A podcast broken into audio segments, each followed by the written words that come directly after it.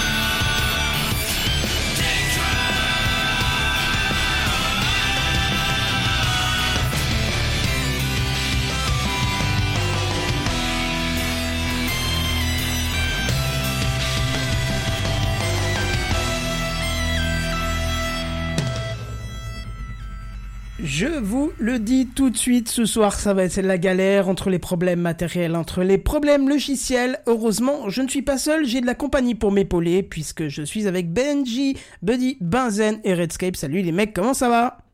Bonsoir. Alors moi je voudrais juste me permettre une, une remarque. T'es- on, on, on te laisse pas tout seul, mais genre de loin, parce que techniquement si t'as un problème, euh, bah bon courage quoi. Bah, c'est ça. bon, C'est- Covid, Écoute, Covid parti, télétravail obligatoire. Hein. Je suis désolé. Voilà, c'est c'est exactement Distanciation sociale. hein. Voilà, c'est ça. On- Un mètre c'est minimum. Très important. Voilà, un mètre minimum entre nous et les problèmes. Ouais, alors là, là les problèmes ce soir, Exactement. je, je- je les enchaîne. On va en parler un petit peu dans l'intro parce que ça va, ça va être un peu drôle. euh, Vu que vous racontez tout ça un peu votre vie, euh, j'aime bien ça. euh, Chaque semaine, je vais raconter un peu la mienne. Je vais raconter ce qui s'est passé. Donc c'est parti pour l'introduction. C'est l'introduction. Bon, on va essayer de faire vite aujourd'hui. Oh, tu penses c'est encore a un truc qui va durer des heures, ça Qu'est-ce que tu veux, Père Rescap Castor. Ah, c'est ça qu'il faudrait la rubrique Il était une fois. C'est ça. Ouais, once, non, je disais once upon a time, c'est tout. Ah, pardon. je Ouais, dois faire ça mon intelligent. Non, le, le petit truc marrant qui m'est arrivé, c'était euh, dimanche matin pendant mon petit déj. J'ai entendu un petit feu d'artifice qui venait de mon bureau avec des sons des- bizarres, des infrabasses, tout énormes et tout. Je me suis dit, qu'est-ce que c'est que ces notes Et je suis arrivé, ça sentait le poisson euh, dans mon bureau, mais vraiment le vieux poisson dégueulasse. Et il se trouve que j'ai un de mes moniteurs audio, donc un des Behringer euh, B2031, euh, qui avait tout simplement euh, dit euh, merde à la vie, hein, le bloc d'alimentation, avec deux composants qui ont carrément sauté, ce qui était les firecrackers qu'on entendait là. Hein. Sauf que bon bah voilà, j'ai fini par trouver, débrancher, je l'ai démonté, et effectivement il y a deux composants qui ont sauté, très bien. Bon, je me suis pas grave, je ferai réparer ça. Et euh, bah ça ira. Sauf que ce soir en allumant tout le reste du matos qui était normalement pas en contact avec, que par le réseau électrique, hein, on va dire. Eh ben, il se trouve que mon micro grésillait à mort et tout, machin. Alors, au bout d'un quart d'heure, 20 minutes de recherche, toujours pas trouvé d'où ça venait. J'en ai conclu que c'était le micro. J'en ai branché un autre, ça allait. Je me suis dit, merde. Un TLM 102 à- que j'ai acheté à 700 balles, ça fait chier. Et je me suis dit, je vais le rebrancher encore, bah, juste pour voir. Et le son est revenu. Certes, de temps en temps, il y a des petits parasites, mais on va rester pour l'instant là-dessus. Donc, je m'excuse de par s'il y a des petits soucis de son. Je vais essayer de trouver euh, ce qu'il a, le pauvre, euh, au courant de ce week-end ou de la semaine prochaine. Et c'est, très drôle parce que c'est quand on a un problème de son qu'on a le plus grand nombre de gens qui viennent nous écouter en live. Donc bonsoir à vous tous. Hein. D'habitude, il n'y a jamais personne, mais là, il y a du monde. Bref. Et puis, ah oui, voilà. alors en plus, ça enchaîne avec euh, ma souris qui saccade, YouTube qui veut pas recevoir le flux correct pour assurer une diffusion correcte. Donc c'est, bien, on est dans la soirée euh, malheur, je crois. Hein. Mais t'as fini de te plaindre. euh, me plains pas, je raconte ce qui se passe. Ça peut arriver d'avoir des soirées de merde, non? Ça, c'est ça quand t'es patron. De toute façon, quand t'es patron, faut toujours te plaindre. Il y a ceci, il y a les charges Et il y a sociales, les il y a charges, ça. voilà. Et nanani, nanana. Et là, là, là, voilà, le patron, il Enfin, gueule. tu là, dis patron, patron, pas. quand je vois votre paye, moi je pense qu'on est plutôt co-actionnaire, hein, mais... euh, Parce qu'à partir du moment où on a tout Ah ouais, zéro à c'est la comme fin ça du tu mois, c'est... maintenant, tiens. Bah, Ah ouais, d'accord, on est quoi C'est du bénévolat, c'est tout. Putain, je savais Euh, pas, nous, qu'on avait du, du pouvoir, euh, C'est coup, comme clair. ça. Où est-ce que c'est marqué Bah, j'étais pas au courant non plus, mais. euh, Mais non, mais. Révolution Mais tout à fait. OPA, allez, c'est parti. Non mais. Mon dieu, vous êtes terrible. Bref, mais c'est bien de, de Ouais. me soutenir parce que je vais avoir que- quelques petits moments de, de- de silence pour essayer de, de- de contrecarrer les problèmes techniques qu'il y a ce soir. On va déjà essayer de baisser un peu le débit puisque YouTube ne veut pas supporter Tu les veux 5 dire qu'il faut parler moins Non, le débit que j'envoie à YouTube. faire comme ça éventuellement Je parlais du Non, débit. mais faut y croire. euh, apparemment, enfin, j'espère que les Tu auditeurs parlais nous le diront dans le chat si jamais ça va plus. Mais Ouais, n'hésitez pas à le dire. J'ai quand même écouté le retour plusieurs fois. Pour l'instant, ça a l'air d'aller. les, les sondiers ont évoqué la panne complète de YouTube. euh, Hier live, soir, euh, je crois, il y a eu des crois. problèmes Ouais. aussi. Et cette nuit, apparemment aussi, YouTube était complètement indisponible, donc je pense que là, ils sont en train d'essayer de sortir la tête de l'eau, en espérant qu'ils gardent un minimum le nez dehors pour qu'on puisse faire notre émission correcte. Je- J'essaie de rester sur un débit le plus bas possible Mais- pour pas trop saturer, mais je pense qu'ils ont pas tous leurs serveurs qui doivent être allumés. hein. Mais Canton, on est en 1080p là, pourtant. Oui, oui, oui, mais si tu veux, je pense que ceux qui nous écoutent doivent avoir un délai euh, assez conséquent et des pertes euh, peut-être de frame, tu vois. Alors là, je suis, Oui. je suis à la moitié de ce que YouTube veut euh, pour du... C'est pas énorme. Ho- ho- Honnêtement, on a à peine 10 secondes de décalage. Ouais, après, c'est pas très grave vu qu'on fait de, de l'audio principalement. euh, je peux Bah oui, voilà. la qualité, l'audio euh, reste généralement bon. Donc là, je suis à 3 mégabits au lieu des 8 mégabits habituels, mais c'est pas grave. Vu que le Et puis de toute façon, nos, nos news sont assez longues, donc les gens ont le temps de réagir. Bah on oui. est toujours dedans. Il n'y a pas de, ça. Il y a pas besoin d'une on a tous réactivité. fait des, on a tous fait des devoirs ce soir. Hein. c'est- Là, ce soir, beau. ouais, ça, ça va pas être mal, hein. effectivement. hein. C'est ça, donc n'hésitez pas à faire tourner le message autour de vous. euh, tous les jeudis dès 21h, c'était Craft en live et en plus on réagit à ce que vous dites. Donc euh, c'est important de venir, n'hésitez pas à venir nous soutenir. Et pour couronner le tout, j'avais oublié de mettre le bed sonore. Voilà, c'est remonté. ah ouais, non, ça va être. euh, Ça va bien se passer. C'est la grosse ambiance ce soir. Je ça, te On sens va tout faire. putain stressé. Ah non, stressé, Eh. non, non, non, non, stressé, oh là, c'est fini, euh, malheureux. Euh, Benzen, Il est trop connu. vieux pour être stressé avec des conneries pareilles. Non, non, non. Ça n'a rien à voir avec le stress des débuts. Benzen, il m'a connu au stress du début où j'étais. Ah ouais, non, non. Oh là il partait en, en pile de stress au bout de la, du, du moindre petit micro-pay. Là maintenant, les micros c'est dégueulasse. Tout le monde s'en fout de l'heure exacte. Alors Le timing, on regarde même plus la montre. Non, non, franchement, ça a rien à voir Alors avec fais début. attention, on dirait nos détracteurs qui disent qu'on n'est pas là tous les jeudis. hein, faut faire- On n'est Ah, pas parce là qu'il y a tous des détracteurs jeudis. pour dire. Pour... Non, mais. Mais Ah, c'est juste j'en- qu'ils j'en ont ai entendu, hein, des bonne mauvaises de radio bien pour sûr. nous écouter, c'est tout. C'est ça. Oh là là, tout Le, le saint patron des podcasteurs est avec nous. Eh, tout va les, bien. eh, les auditeurs, on a un contrat moral avec vous, c'est tout. Moi- hein. moi, je vous Non, mais, rappelle- moi je dirais que c'est juste les mecs qui ont pas eu le temps de- d'écouter en live et qui se cherchent des excuses. C'est ça, parce que. C'est- mais non, mais en fait, il y avait pas Techcraft, ils sont là un samedi sur deux. Déjà, c'est le jeudi, calme-toi. Et puis de toute Voilà. façon, tout le monde le sait. TechCraft en live tous les jeudis dès 21h. Voilà, c'est dans le titre. Voilà, c'est ça. C'est- C'est le slogan de l'émission. Eh mais moi, eh, moi je pense que tu vois, pour éviter ce genre d'excuses pourries à la con, tu devrais carrément le mettre au début ce jingle, là. Ouais. juste avant le. Ça serait drôle. Comme Non, ça, au moins, le mets c'est tout à la sûr et fin, certain. en général, pour ceux qui écoutent. Tu euh, Ouais. l'écris en- Ouais. sur le logo et tout ça, enfin partout. J'avais discuté, discu- discuté, discuté Eh une fois avec euh, un auditeur. D'ailleurs, le compte Twitter n'existe plus. Il a dû fermer son compte. Et, et je sais plus pourquoi. Je lui disais, t'écoutes jusqu'à la fin. Il me dit, oui, j'aime bien le générique de fin. J'écoute jusqu'à la fin. Et c'est pour ça que je me suis dit, tiens, je vais quand même mettre le petit message à la fin. Bah, Mais j'avoue que le générique de fin, moi, quand je par- participais à pas à l'émission, wouh, pardon. Euh, Eh, j'avoue, avez j'ai gros j'écoutais- soucis ce soir. Hein. J'écoutais aussi le, le, la musique jusqu'au bout. Hein. Ah, c'est bien. Ça veut dire qu'on a- Et d'ailleurs, euh, comme d'ailleurs, Kenton, tu parles de, de Twitter. euh, On parlait de tout à l'heure des gens venaient en live nous, nous, nous commenter, mais vous pouvez commenter aussi euh, sur Twitter quand vous écoutez en différé.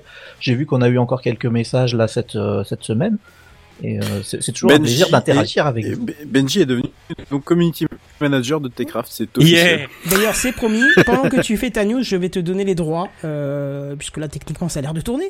Je vais te donner les droits pour que tu puisses aussi euh, partir sur le compte Twitter de Techcraft, parce que là, c'est tu, fais un bien meilleur travail que nous, donc euh, Oh l'autre, il a les droits.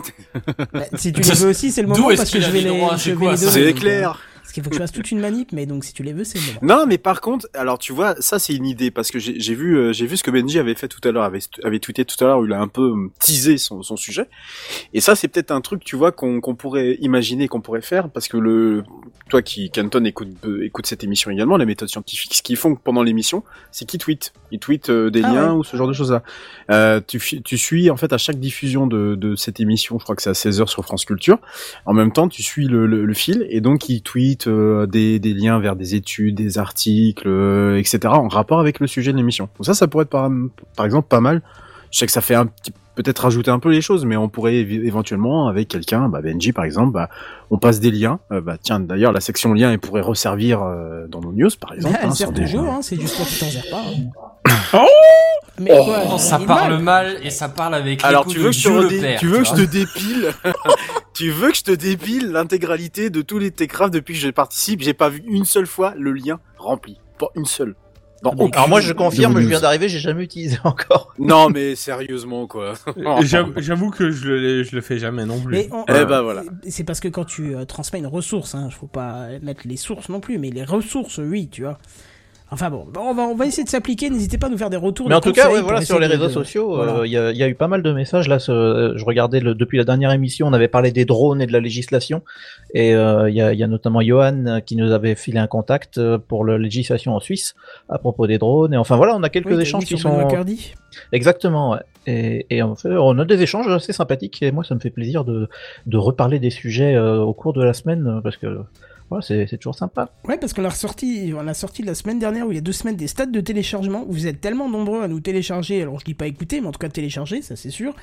Mais vous êtes silencieux, c'est-à-dire pas de commentaires ni rien, donc Bah, n'hésitez L'histoire pas. de la majorité silencieuse, Mais c'est voilà, toujours c'est vrai. ce Et qui plus est, le, les podcasts, je veux dire, c'est un format qui s'adapte particulièrement à la majorité Ouais, silencieuse. C'est toujours la même, c'est toujours le même problème. Il y a très peu de commentaires et tu reçois très peu de retours finalement. Après, euh, si tu regardes les chiffres, bon là, tu, tu, tu te rassures quoi. Tu te dis ok, bon, il y a du monde derrière. et On est quand euh, même voilà. suivi. Oui, oui, Oui. bien sûr. Mais Oui, c'est ça. Bah, après, euh, c'est vrai que c'est dur de leur en vouloir. hein. Moi-même, quand je suis auditeur, effectivement, je commande pas à chaque fois, hein, loin de là. C'est ça. Mais, Voire même jamais. Ah, mais c'est vrai que c'est agréable. Nous, on aime bien échanger avec vous, donc euh, profitez-en. Mais oui. C'est vrai. Voilà, en tout cas, on va laisser la main à, à Benji qui va nous parler d'un sujet très très sérieux. qui Attends, attends. Je, je, je peux juste balancer Mais un truc pendant si qu'on est dans la Oui, oui, bien transition. sûr. Bien sûr, bien sûr, je t'avais Euh, déjà oublié. alors- Vas-y, vas-y. Non, non, mais c'est juste euh, vite fait. Euh, c'est l'actu qui aurait pu être dans une actu en bref, mais j'avais juste envie de le balancer parce que j'ai vu l'actu tomber euh, tout à l'heure, là vraiment.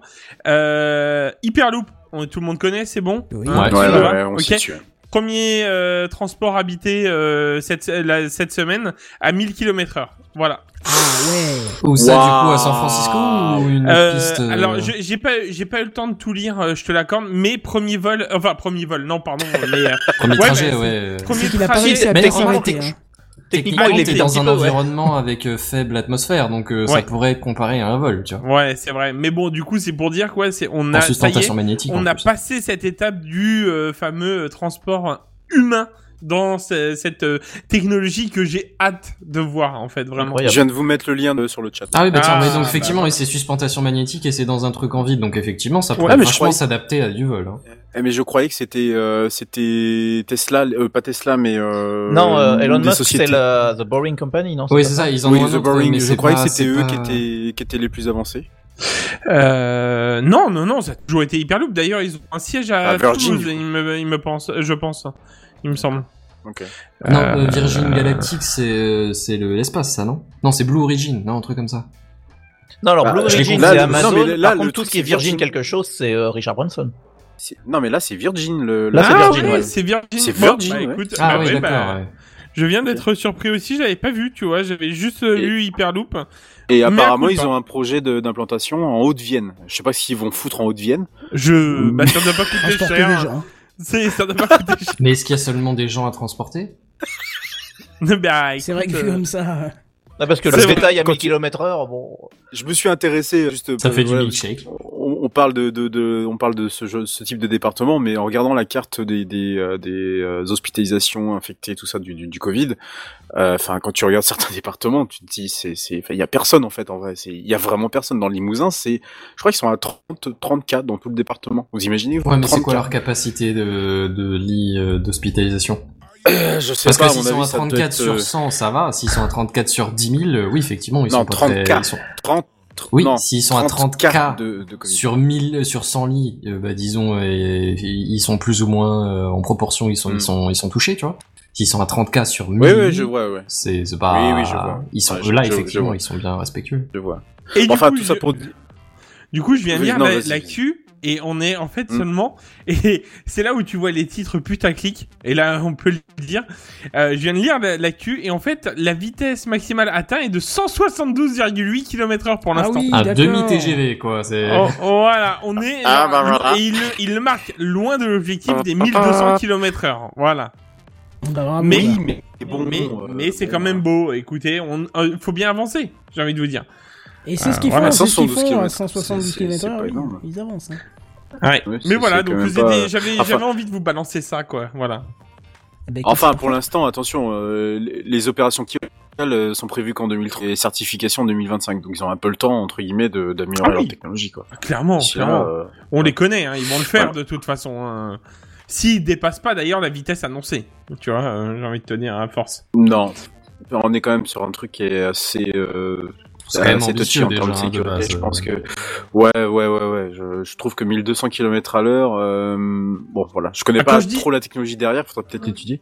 Bah c'est du sous euh, vide en fait, grosso modo. Donc euh, Ouais, enfin, euh, mais- j'arrondis hein, si tu veux en, en, en disant ça parce qu'en réalité il y a beaucoup plus que euh, que tout ça et que ça seulement dans le dans la technologie. Mais en fait c'est du sous vide grosso modo. T'as aucun frottement, t'as pas d'air, t'as rien. Du coup c'est voilà. Ouais, ouais, Bon, bah très bien. ambitieux. Voilà voilà. Bon, c'était la petite news Voilà, sympa. voilà. En tout cas, maintenant, on va avoir un petit peu plus peur, je crois. Hein, Benji Ouais. On va voir. Bah écoute, tu vas nous expliquer tout ça, c'est parti pour les news high-tech. C'est les news high-tech. C'est les news high-tech. C'est les news high-tech. C'est les news high-tech. T'as vu le dernier iPhone, il est tout noir. C'est les news high-tech. Qu'est-ce que c'est le high-tech? C'est plus de mon temps tout ça. Et oui, et puis un sujet bah, très très d'actualité, hein, parce que vous le savez, euh, vous, vous avez regardé euh, le- les, journaux, Internet, etc. euh, ces derniers temps. Les États-Unis ont élu un nouveau président, n'est-ce pas Oui. revoir, Vous n'êtes pas sans revoir, savoir, oui, président. effectivement. Voilà. euh, de- Alors c'est-à-dire que c'est pas encore fait totalement, mais en effet oui, il y a quelque chose. oui, alors voilà, le, le vote de, de la population est terminé. Voilà, c'est ça. Effectivement, le, le vote du collège n'a pas encore eu lieu et l'inauguration est encore pas plus loin, puisque ça n'est qu'à partir du 20 janvier à midi. J'ai découvert que c'était une, une date, Ouais. une heure constitutionnelle. Euh, Ah ouais Ouais, c'est Exactement. dans, dans, un dans un amendement de la Constitution, de, le 20e de mémoire, je vais regarder ça tout à l'heure.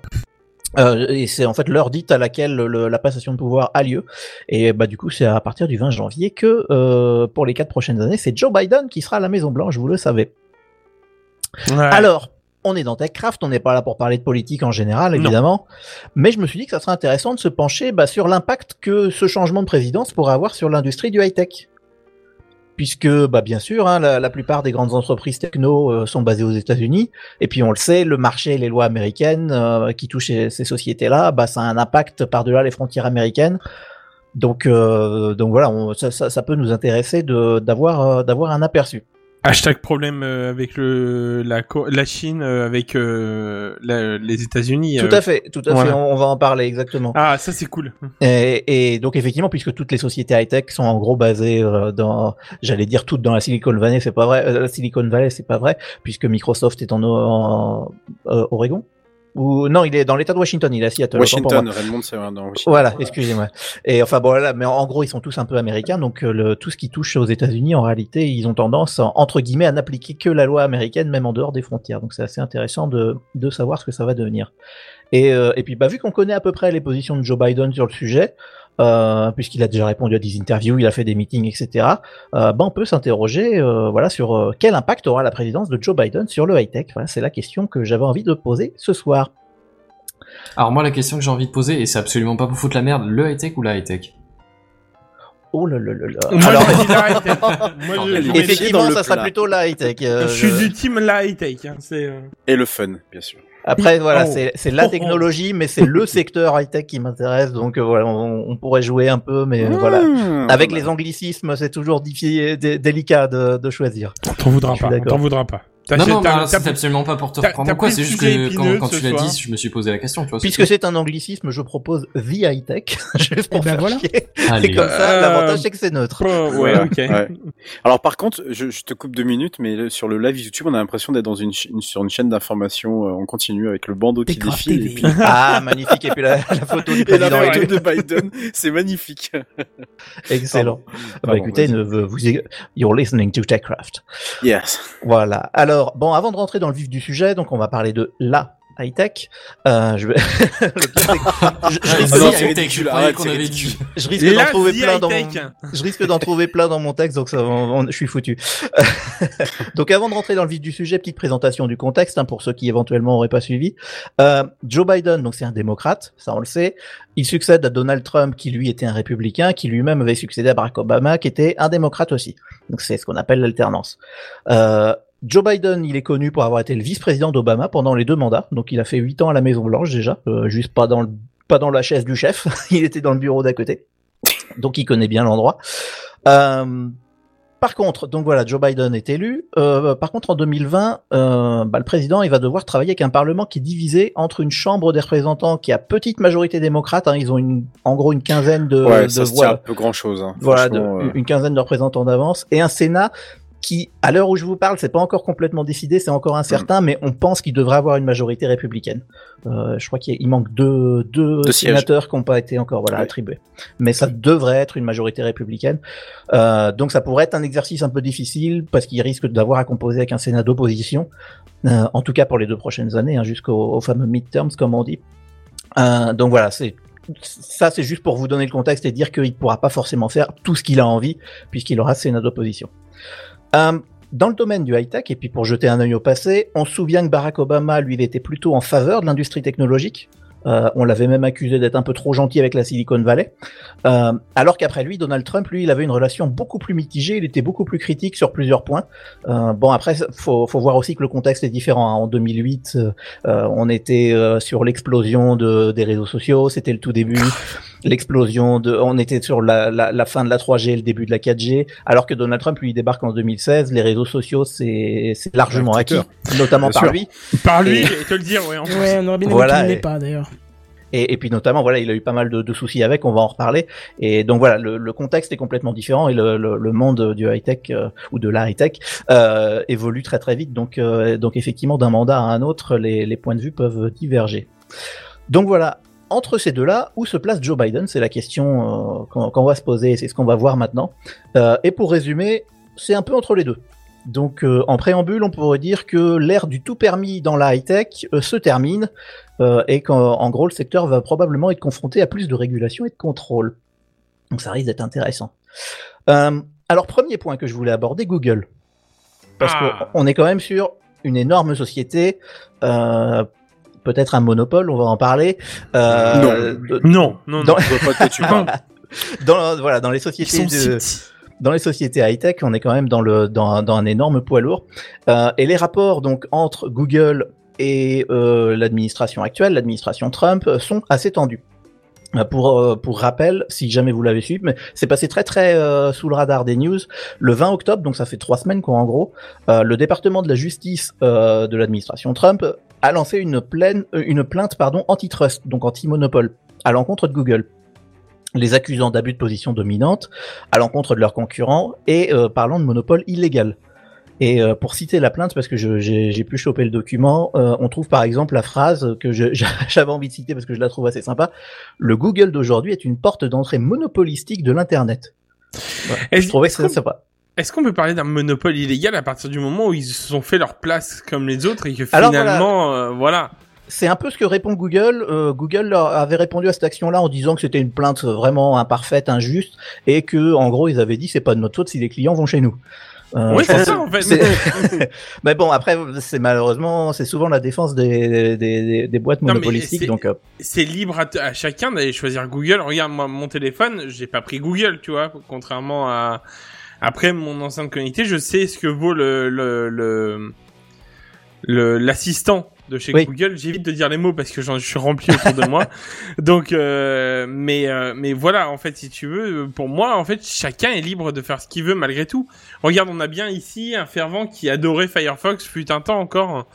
Euh, et, Je vois et- pas de qui tu parles. et non, non, mais voilà, et chacun fait son opinion par rapport à ça, je veux dire.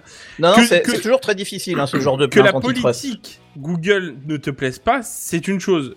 Que tu dises qu'elle a un monopole illégal, c'est quand même fort, je trouve. Ah ouais, ouais, non, mais complètement. Alors, On je suis peut pas dire- rentré on peut dans le détail de la plainte, mais je crois qu'on est beaucoup dire- sur le moteur de recherche et tout ça aussi. hein. Bah oui, voilà, c'est ça. On est quand même sur des éléments où on, on, on sait que Google a usé de quelques facilités entre guillemets pour euh, pour que ces, ces produits soient les soient soient les produits les plus les plus les plus mais consommés. qui ne l'a pas fait Euh, mais bien sûr, mais tout Ouais, à non, fait. mais alors, ouais, mais alors, ju- juste pour rappel, en général, les plaintes, c'est pas que le problème, c'est pas que Google soit le na- navigateur, le moteur de recherche, pardon, le plus utilisé. Le problème, c'est en général plus que euh, Google utilise le fait que, que Google soit le moteur de recherche le plus utilisé pour inciter, Pousser ses services. et- Oui. ouais, c'est ça, à pousser Notamment ses autres services Shopping et des que choses ce comme soit, ça. oui, c'est ça, comme tu dis, la pub, euh, à- abus de position dominante, c'est ce que ça dit. Ça, ça utilise la position dominante pour faire pression sur d'autres trucs, tu vois.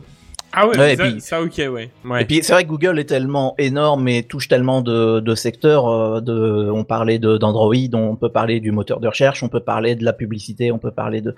Ils sont tellement dans tous les coins que, que effectivement, et on, peut parler de monopole à ce niveau-là euh, parce que c'est vraiment une, pieuvre. euh, et, à chaque endroit, en fait, on peut parler de, euh, de des relations qu'il y a entre les services et du, fait que notamment le moteur de recherche, comme on le disait, met plutôt en avant des produits Google ou, des, ou des services Google qu'autre chose. Donc voilà. En tout cas, c'était le. Je suis pas rentré dans le détail de cette plainte-là. Euh, juste, c'est une plainte qui a été posée il y a, trois semaines, donc je pensais que c'était intéressant de le noter. Euh, et notamment, ça a fait beaucoup parler la presse euh, parce que voilà, Google avait dit euh, c'est une plainte qui est imparfaite, euh, il s'était défendu, et euh, surtout le fait que l'action en justice soit posée deux semaines avant l'élection présidentielle, ça a posé la question de l'opportunité politique, à savoir en, Oh. gros est-ce que c'est un coup de com? C'est un peu la question. Euh, donc voilà, ça, ça avait fait pas mal, euh, pas mal parler dans le, dans, dans le milieu. Euh, donc voilà, malgré tout, la plainte, elle est là. Euh, et c'est peut-être un des plus grands défis juridiques que pose l'administration fédérale américaine à l'encontre du secteur hein, technologique euh, depuis des années, parce que euh, un texte à ce point, à ce point à charge contre Google, c'était pas arrivé depuis des années. Donc c'est voilà, le, texte est là, on va voir, on va voir ce qui devient, mais c'est assez important. On est d'accord qu'il y a de fortes chances qu'ils s'en sortent avec une amende assez volumineuse au niveau du montant. On va, on va en entendre parler dans les prochaines semaines, mois, je dirais plutôt mois, mais qui vont s'en sortir euh, comme. euh, Alors pas forcément. autre- Pas forcément parce qu'en fait euh, c'est une bataille qui peut durer des années. hein. Si l'administration décide de persévérer, ce qu'on va voir, euh, ça peut durer des années. Et en cas de victoire du gouvernement, euh, les analystes pensent que Google pourrait être obligé de démembrer son empire en plein de petites structures.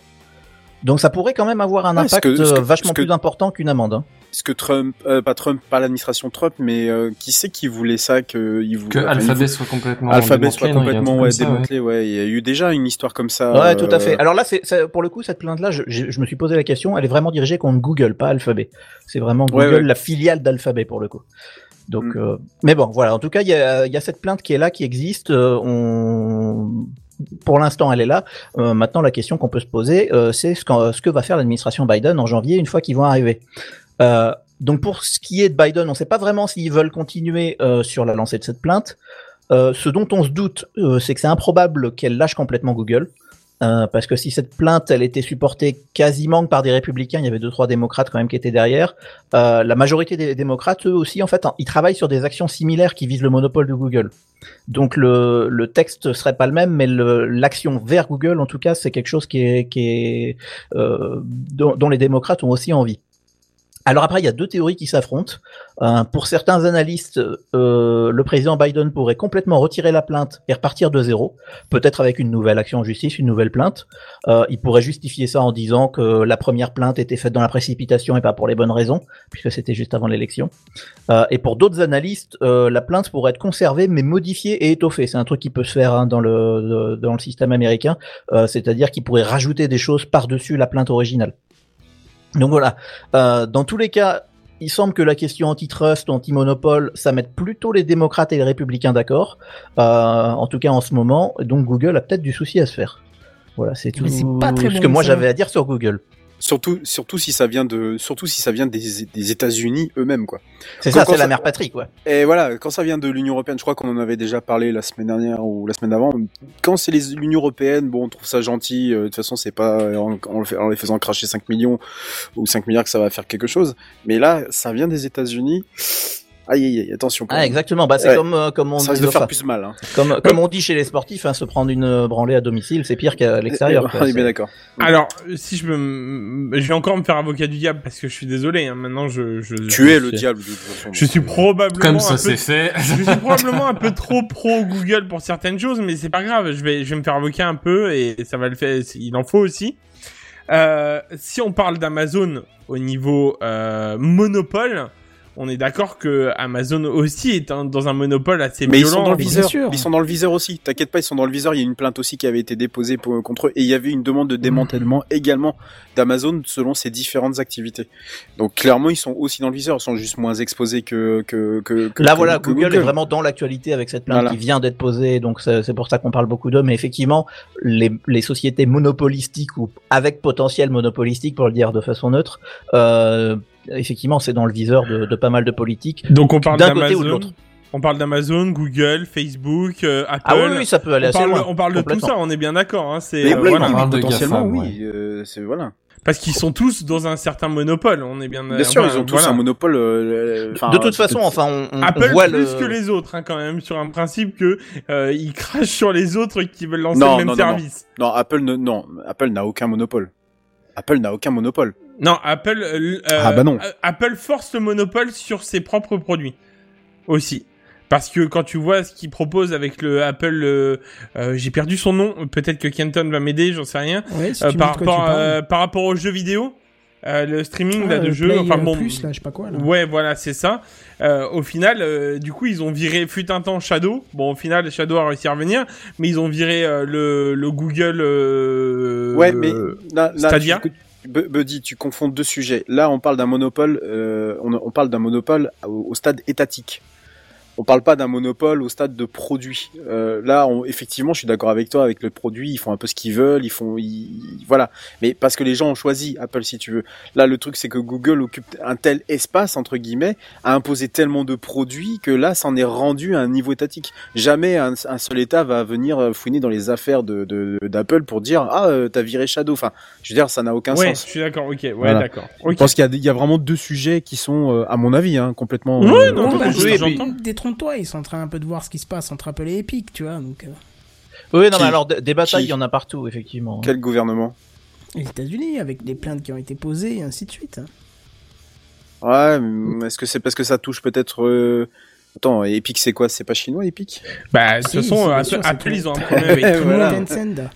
Tencent. Euh, Non, mais Alors, mais bah, Tencent. Et la Chine, on en reparle juste après, justement. Bah écoute, Ah, vas-y, continue, allez, vas-y, comme ça, continue. on te parasite. Voilà, pas, ouais, comme là, ça. je, euh, c'est pas pour vous presser, mais Non, c'est non, mais vrai que- impose-toi, c'est impose-toi. vrai que j'ai pas mal de, j'ai pas mal de matière. Là, il y a, il y a beaucoup de, beaucoup de Asie. choses à dire. quand tu vois qu'il parle de trop, tu m'envoies J dans le, dans le Mumble, parce que J chez moi c'est.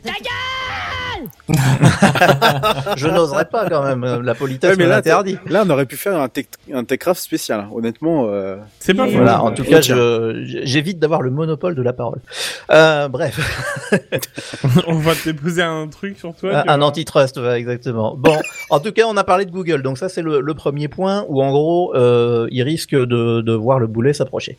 Euh, deuxième point, la section 230. Alors ça c'est un truc, euh, je pense pas que le nom soit vachement connu en français. Ouais. Euh, en tout cas, on n'en parle pas sous ce nom-là, Euh, mais c'est un point de discorde vachement important dans la politique techno euh, aux États-Unis. Alors en gros, la section 230, ça se réfère à un texte de loi fédérale qui s'appelle le Communications Decency Act, euh, qui date de 1996, donc c'est- 96 pardon, donc c'est pas tout récent. Et à la base, euh, vous, vous avez peut-être capté avec le mot decency, c'était un texte qui était là pour euh, tenter de réglementer le contenu porno sur Internet. Euh, la décence, voilà, le decency. Euh, et en fait, bon, beaucoup de- des dispositions de ce texte-là ont été re- rejetées hein, par, par la suite. Euh, mais la section qui nous intéresse ici et dedans, c'est la section 230, euh, d'où le, le nom de cette partie-là. Euh, et c'est une section qui, en gros, préserve les services en ligne d'éventuels problèmes juridiques causés par des contenus publiés par d'autres personnes ou entreprises. En Ah. gros, on pourrait faire le parallèle avec ce qu'on appelle le statut d'hébergeur en français. Ah, ouais, c'est un peu l'idée de, voilà. c'est pas moi, c'est pas moi le coupable. C'est pas euh, moi, on a publié sur mon site. Voilà, c'est Et ça. donc vous pouvez pas m'attaquer pour ce truc-là si c'est pas moi qui l'ai mis. Ce qui reste logique, j'ai envie de te dire sur un principe. Après, Voilà, c'est à eux de supprimer euh, la chose à par la suite. Ouais, c'est une euh, question Exactement. politique, mais ça se défend en soi. voilà, et en fait, le, le, le texte va un tout petit poil plus loin parce qu'en même temps que ça, euh, ça laisse le champ libre au site de signaler euh, avec une petite mention. hein, on en a vu plein pendant les élections. euh, Ce tweet est très bizarre. euh, vous ferez mieux de vérifier. Ah ce oui, c'est vrai. Donc de signaler ou de supprimer aussi des contenus. Donc en gros, si on résume, si vous postez vous quelque chose d'illégal sur Twitter, euh, bah, Twitter peut pas se faire attaquer en justice pour ce que vous avez écrit, ça c'est un peu l'idée. Mais également, Twitter peut choisir de signaler vos publications sans devoir vous rendre de compte, même si elles sont légales. Donc voilà, c'est une espèce de texte à double tranchant qui est, euh, qui est assez, qui est assez intéressant et qui existe depuis longtemps. Et je trouve ça bien hein, directement sur certains points parce que par exemple même euh, du coup le président euh, qui était encore à ce moment-là donc Trump euh, et qui l'est toujours pour l'instant mais euh, avait aussi cette fameuse mention du coup en fait Tout à fait. sans même que enfin sans même que ça, on puisse retourner contre eux quoi en fait. Exactement.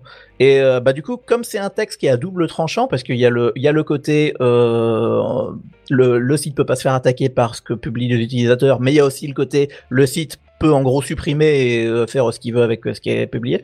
Bah, ce qui est intéressant, c'est que vu qu'il y a ce double tranchant, ça fait l'objet d'opposition par les républicains et les démocrates, mais pas pour la même raison.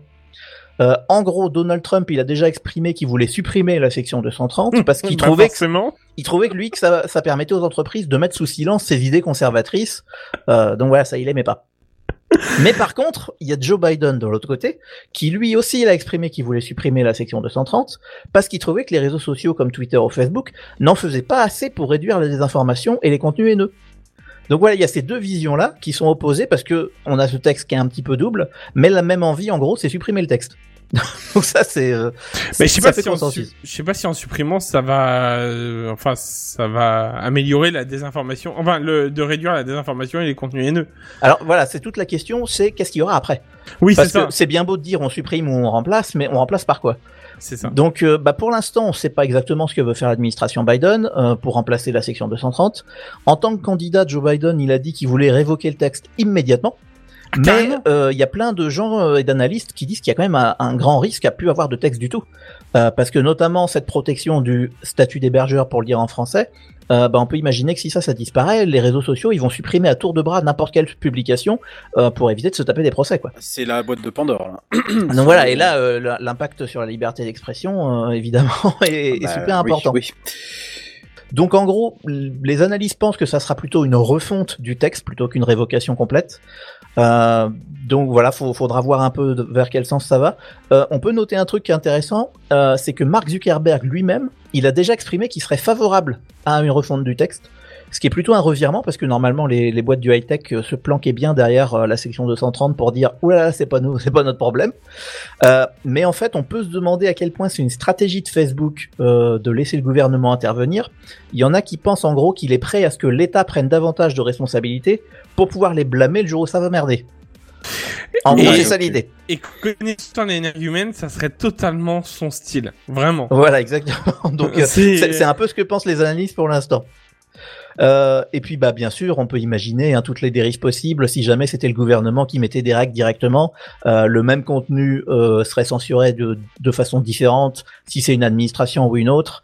Bref, voilà, c'est assez compliqué. Du changement, il y aura sûrement euh, sur cette section 230 et dans le statut des sites de contenu en général, mais l'équilibre, il va être assez difficile à trouver. Donc euh, ça, je trouvais que c'était un, un deuxième point vachement important. Euh, troisième point, on en, a par- on en a déjà un petit peu parlé en préambule, la Chine, les rapports avec la Le Chine. gros truc. ouais. Voilà. Ça Le- le- tendu. Al- Alors Ouais. ça va être, c'est déjà tendu. Euh, là en ce moment, bah, évidemment, on l'a vu, hein, ça fait ça fait quatre ans qu'il est là. Euh, le président Trump, il a été vachement virulent contre la Chine et les sociétés high tech. Trop, je pense, euh, beaucoup trop. Voilà, alors Oh, ça, c'est un, c'est- un 20 mots. Ça c'est un, un avis que je vous laisse. J'essaye de, de faire une news à peu près neutre, même si voilà. Lui casser Ah, c'est moi, je, moi, je donne mon avis parce que ce soir, j'ai envie de me faire avocat du diable et tout ça. Ah, ça euh, c'est beau. Mais, mais voilà. c'est bien, il en faut pour avoir du répondant. Euh, donc voilà, on parlait de, de la présidence Trump. Donc on se souvient, de vous vous souvenez de la saga de l'été avec euh, TikTok? Euh, on, on a eu, mais tout, toute les- tout l'été, on avait des tweets. euh, TikTok va être banni dimanche prochain. Euh, ah bah non, finalement TikTok euh, a fait un recours. Ah bah non, TikTok il va être rebanni samedi prochain. Enfin bref, ça a été euh, pendant tout l'été. En gros, TikTok, ils sont accusés par l'administration de pas sécuriser les données des Américains. Ce que dit l'administration Trump, c'est que toutes les données que mettent les Américains, et notamment sur TikTok, c'est beaucoup des mineurs, ça a tendance à partir en Chine. Alors, Ce il qui est a, techniquement pas fou. il a du mal à le prouver complètement, mais euh, effectivement, ça n'a pas l'air faux. Et je Non. crois que ce qu'il propose, euh, c'est que TikTok crée une entité américaine, une espèce de TikTok USA, qui serve pour les, les utilisateurs américains. Donc voilà, il y a, il y a cette bataille juridique qui est en Et c'est cours. déjà le cas. Alors ils sont. Et C'est déjà le cas. euh, parce que Biden, Biden normalement, c'est constitué euh, une société aux États-Unis qui euh, doit travailler avec Oracle et Walmart d'après les dernières Alors, ouais, informations. alors, et euh, c'est, je crois que c'est même signé hein, ce truc-là. J'ai pas regardé les acté, tout, hein. tout derniers, euh, les tout tout derniers nouvelles, mais pour moi c'était pas encore arrivé. Mais bon, effectivement il y a une nouvelle tous les jours, donc j'ai pas tout suivi. D'ailleurs, dans les derniers trucs que j'ai vus, TikTok a redéposé un recours là il y a deux ou trois jours contre son bannissement. Sûrement, ils espèrent que Trump euh, ayant perdu, ils avaient leur chance de. Donc voilà, il y a- ils retombent sur- C'est pas mauvais de le faire. Hein. Non, non, Donc, je te effectivement, confirme- ils y jouent depuis le mois de juin quasiment. Donc, euh, C'est ça. Je te confirme que c'était bien signé. Hein. L'accord a bien Ok, été bon. signé. Donc, euh, donc faut le temps que ça se mette en place évidemment, mais euh, voilà. Donc ça, ça sera euh, l'une des boîtes à suivre. On peut aussi citer le, constructeur, pardon, Huawei ou Huawei, je crois qu'il faut prononcer. Euh, qui est Non, non, c'est Huawei. hein. c'est ouais, mais je crois que c'est un peu trop français ça. Et euh, bah, le constructeur, en tout cas, il est euh, toujours pointé du doigt par Washington, évidemment, euh, qui considère ces équipements simplement comme une menace pour la sécurité. Alors Euh, qu'on n'a toujours aucune preuve euh, avérée, hein, au final. C'est Alors voilà, Enfin, comme d'habitude, c'est très très dur à, pru- à- prouver. C'est tout ça, c'est c'est beaucoup de la politique plus qu'autre chose. Mais bon, en tout cas, c'est- c'est- ils sont toujours pointés du doigt et en pleine course vers la 5G, où euh, les États-Unis, c'est quand même un marché immense à couvrir en 5G. euh, bah, l'entreprise, elle a, elle a fort à perdre, quoi. Bah, il y a deux, il y a- surtout deux effets, une, deux effets euh, collatéraux de ce truc-là. Premier effet, euh, c'est que Huawei perd énormément d'argent et en plus, les autres gouvernements euh, ont plus ou moins suivi les États-Unis parce qu'il y a pas mal de Oui. pays qui ont interdit Huawei sur Oui, leur oui, tout à fait, quand- de la 5G. Quand t'as les États-Unis qui disent dans la équipements 5G, presse, cet équipement est dangereux, forcément, tous Mm. les autres pays ont plutôt tendance à, à, à l'éviter. Ça, ça, ça se D'ailleurs, petite, petite news au passage, ils songent même à, à vendre Honor pour le coup. Pour éviter de, Ah pour ouais éviter justement de couler. Ah, ils sont vraiment dans la merde. hein. Non mais sans, sans rire, ils- sont dans la merde. Donc euh, ils songent à vendre du coup Honor, euh, je crois, à, un- à une société, euh, une nouvelle société en Chine, euh, pour justement éviter de faire couler, euh, faire couler tout le monde quoi. Donc c'est vraiment, euh, ils ont Mm. vraiment du très gros dans cette histoire-là. Ouais, non, c'est c'est peut-être compliqué. mieux bientôt. Donc voilà, enfin, ça c'est un peu l'état des rapports. C'est les deux exemples que j'ai pris pour l'état des rapports entre les États-Unis et la Chine. Il y en a plein d'autres, hein, évidemment, surtout et aussi en dehors du high tech euh, ou de la high tech. je vais me reprendre the pendant high-tech. toute de la the high tech. Euh, donc voilà, ça c'est un peu pour l'état actuel. Pour ce qui est de Joe Biden, euh, puisque c'est lui qui y arrive, euh, en gros, il se dit qu'il partage les mêmes craintes que Donald Trump sur la protection des données des Américains. Hein, faut pas oublier que ça reste quand même un président américain avant tout, donc il est là pour protéger son pays. Euh, il aura sûrement une position dure envers la Chine, ça c'est ce qu'on pense. Par contre, sa stratégie, elle sera certainement différente et il devrait éviter la guerre commerciale vraiment frontale comme on l'a maintenant. Bah en même temps, ça, ça fait mal. Hein. À tous les, aux deux parties, ça fait mal. Hein. Exactement. Bon. Donc voilà, euh, c'est un petit peu flou, mais en gros, diplomatie mise à part, les entreprises chinoises, elles vont continuer d'avoir des difficultés aux États-Unis, donc ça, c'est pas, euh, c'est pas prêt de, de se terminer. En gros, c'est un peu ça l'idée. C'est un peu tout ce que j'avais à dire sur la, sur la Chine. Évidemment, on pourrait en dire bien plus. hein. La suite, euh, protection des données. Ça, c'est un, c'est quelque chose de, de super important. RGPD Alors justement, on va en parler parce que bon, en gros là tout de suite aux États-Unis, quel que soit leur président euh, et quelle que soit leur opinion politique, les Américains, ils en ont marre de se faire surveiller par les sociétés privées. Et d'ailleurs, il n'y a pas que les Américains. Je, je pense qu'on est plusieurs ici en Oui, avoir marre oui. aussi. Donc tout ce qui est traçage, récolte des données Non. personnelles à des buts commerciaux. Non, Tout ça. Ah voilà. eh ben, tant pis pour toi. Tu veux un Google Home ou pas, Redscape hein c'est en cours. Ah donc c'était pas te jure, c'est en cours. Vraiment, t'en as pas assez. Vraiment, non, c'est pas des conneries en plus.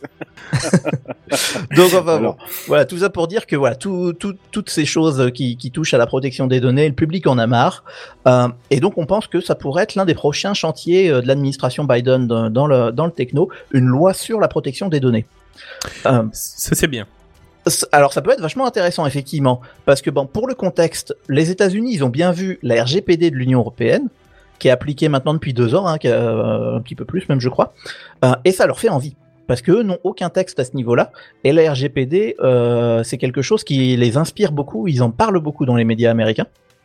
Et il y a aussi au niveau local, depuis le 1er janvier 2020, donc de cette année, euh, la Californie, l'État de Californie, s'est aussi doté d'une loi sur la protection des données, donc à son niveau, euh, qui est décrite comme étant la plus restrictive des États-Unis. Euh, donc je suis pas rentré dans le détail exactement, mais apparemment ça a l'air même plus restrictif que le RGPD. C'est badass. Ouais. Et voilà, surtout que bah, pour des sociétés qui sont basées pour la plupart dans la Silicon Valley, euh, le message est clair. hein. c'est vous, c'est c'est vous qu'on vise. hein. Euh, donc voilà, il y a ça, et également euh, dans le monde actuel où on est tous temporairement confinés, où euh, bah, il y a travail, éducation, loisirs, tout ça, ça se passe en ligne, euh, bah, le besoin pour la protection des données se fait urgent. Et ça, je pense que ça pousse beaucoup le public aussi. Donc selon les prévisions, on pourrait voir une loi fédérale sur la protection des données d'ici 2021 déjà, peut-être l'année prochaine.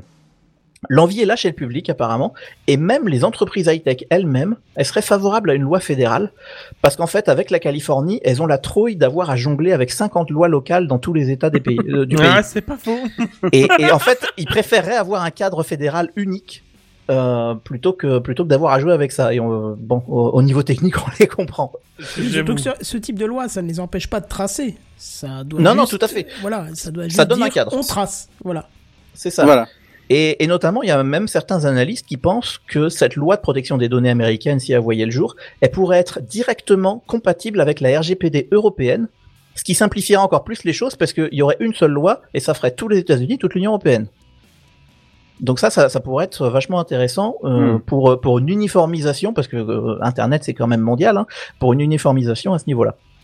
Donc voilà, je trouvais que c'était un pas qui était intéressant pour rayonner euh, bah, largement au-delà des frontières américaines, parce que euh, pour- puisque ce genre de texte, évidemment, ça s'appliquerait à ces sociétés un peu partout dans le monde. Euh, cinquième et dernier point, je vous promets, c'est mon dernier. Il y avait encore pas mal de choses à dire, j'ai dû me Ah, mais restreindre. c'est très intéressant. ouais. Euh, Ah un, oui. un tout dernier point qui pourrait vous intéresser, si vous êtes dans le secteur technologique et que vous rêvez de travailler dans la Silicon Valley, c'est les visas. Parce que vous le savez, immigrer aux États-Unis, c'est compliqué. Ouais, je préfère Et- Mastercard, désolé. Ah, euh, oui, aussi. On Oh, va y cette aller vanne de l'année. Quentin Jingle, Ah. s'il te plaît. Non, pas celui Moi j'aurais dit J, carrément. Ouais, J. Alors que dans le thème, ça- Non mais, non mais pas maintenant. dans le dans le thème, on serait plutôt American Express d'ailleurs. Oui, enfin. c'est ça en plus.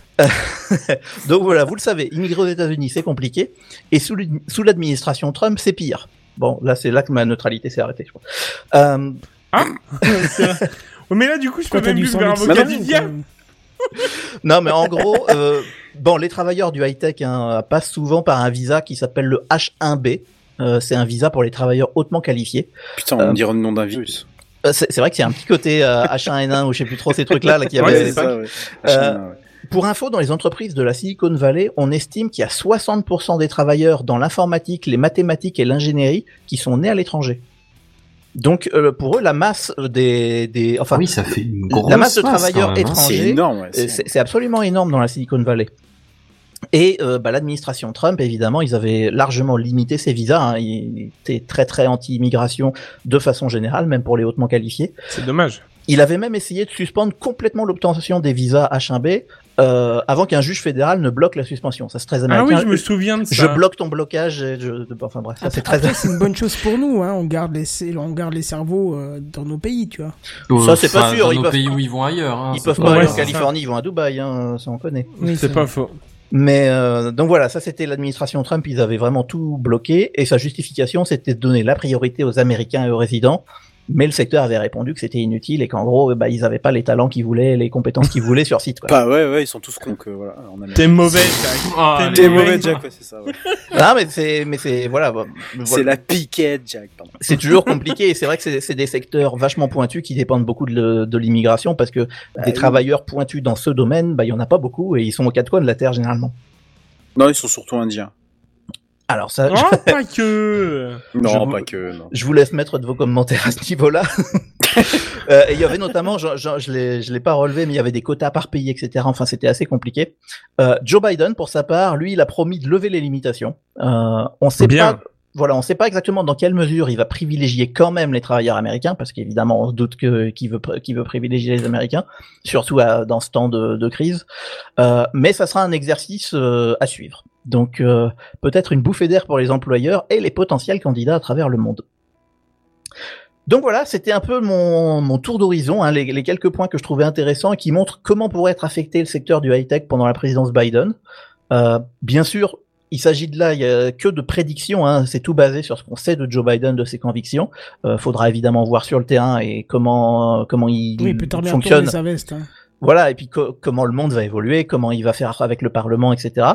Euh, en guise de conclusion, on pourrait dire que les rapports seront plus cordiaux, plus diplomatiques qu'avec le président Trump. Ça va pas être pas difficile. compliqué, Ouais, exactement.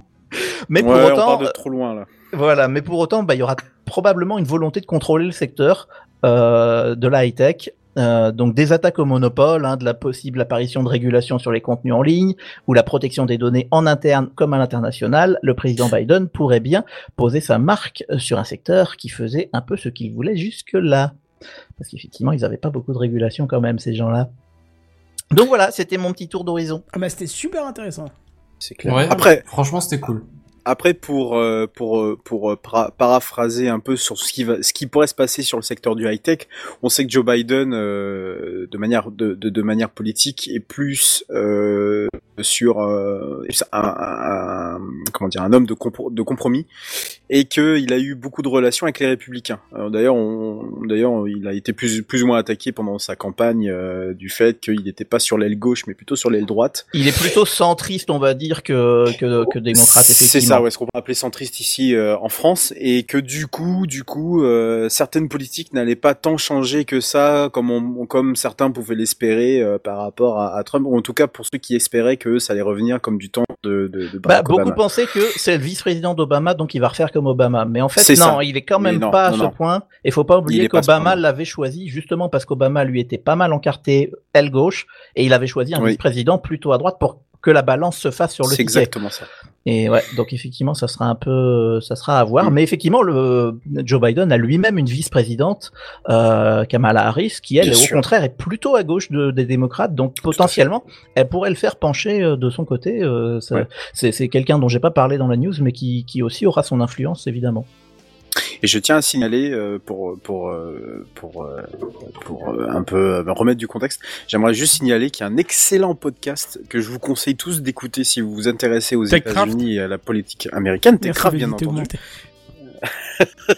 Fois deux, hein, fois deux. là. Fois deux, fois deux, fois deux. de- tous les tous les jeudis soirs de 21h. Euh, non, c'est le podcast Washington DC euh, qui est apparu il y a il y a un an de ça, je crois, un truc comme ça. Je crois Ouais, que par là, ouais. bah, pendant l'élection américaine euh, et euh, euh, qui est donc euh, co-réalisé euh, cinq radios euh, radios publiques francophones. Donc il y a Radio Canada, la RTS, donc Radio Télévision Suisse, Radio France Info, RFI, donc euh, France Média Monde, et la RTBF. J'oubliais le dernier. Et c'est très intéressant parce que ça permet du coup de mieux comprendre ce qui se passe exactement en, termes politiques euh, là-bas aux États-Unis, parce que c'est vrai que c'est un peu un peu flou si euh, vous y intéressez pas des, masses, et, euh, et, surtout ça permet d'avoir un point de vue bah, du coup un peu plus francophone, parce que tout le monde n'est pas français, mais en tout cas plus francophone sur sur ce qui se passe euh, sur ce qui se passe là-bas. Donc je vous conseille vraiment d'aller écouter. Ouais, Euh, c'est une très pas. très bonne émission, effectivement. Et c'est les, bah, Ça dure pas disais, longtemps. C'est les, les correspondants euh, de, de toutes ces chaînes ça. francophones à Washington, donc ils connaissent Ouais. le terrain par cœur, évidemment. Et, et c'est Ouais, vachement ouais, intéressant ouais, de, de les, de les écouter et échanger. avec autant de la parole du côté, euh, alors surtout là pendant les élections, là, pendant les, pendant ce qui s'est passé la semaine dernière, là, autant des, des- de la parole donnée aux, aux gens qui ont voté Trump que, que- que- qu'aux gens qui ont voté. Alors ils essayent évidemment de rester neutres, même si c'est un peu compliqué. Euh, mais voilà, il y a, il y a autant euh, d'un côté comme de l'autre des, euh, des, des, des, des- des sujets, enfin pas des sujets, mais en tout cas des gens qui sont interrogés. Et franchement, je, vous- je vous conseille parce que ça prend pas beaucoup de temps en plus à écouter et ça permet de vraiment mieux comprendre euh, et de prendre la température de, de, de ce qui se passe, euh, ce qui se Mm. passe là-bas. D'accord. Ouais, je, je valide complètement la, la recommandation, effectivement.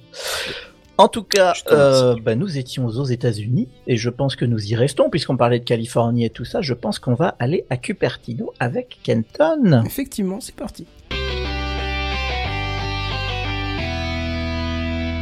Kenton. Je vois que j'avais oublié de te mettre le petit, euh, ton petit pseudo. Mais bon, grave.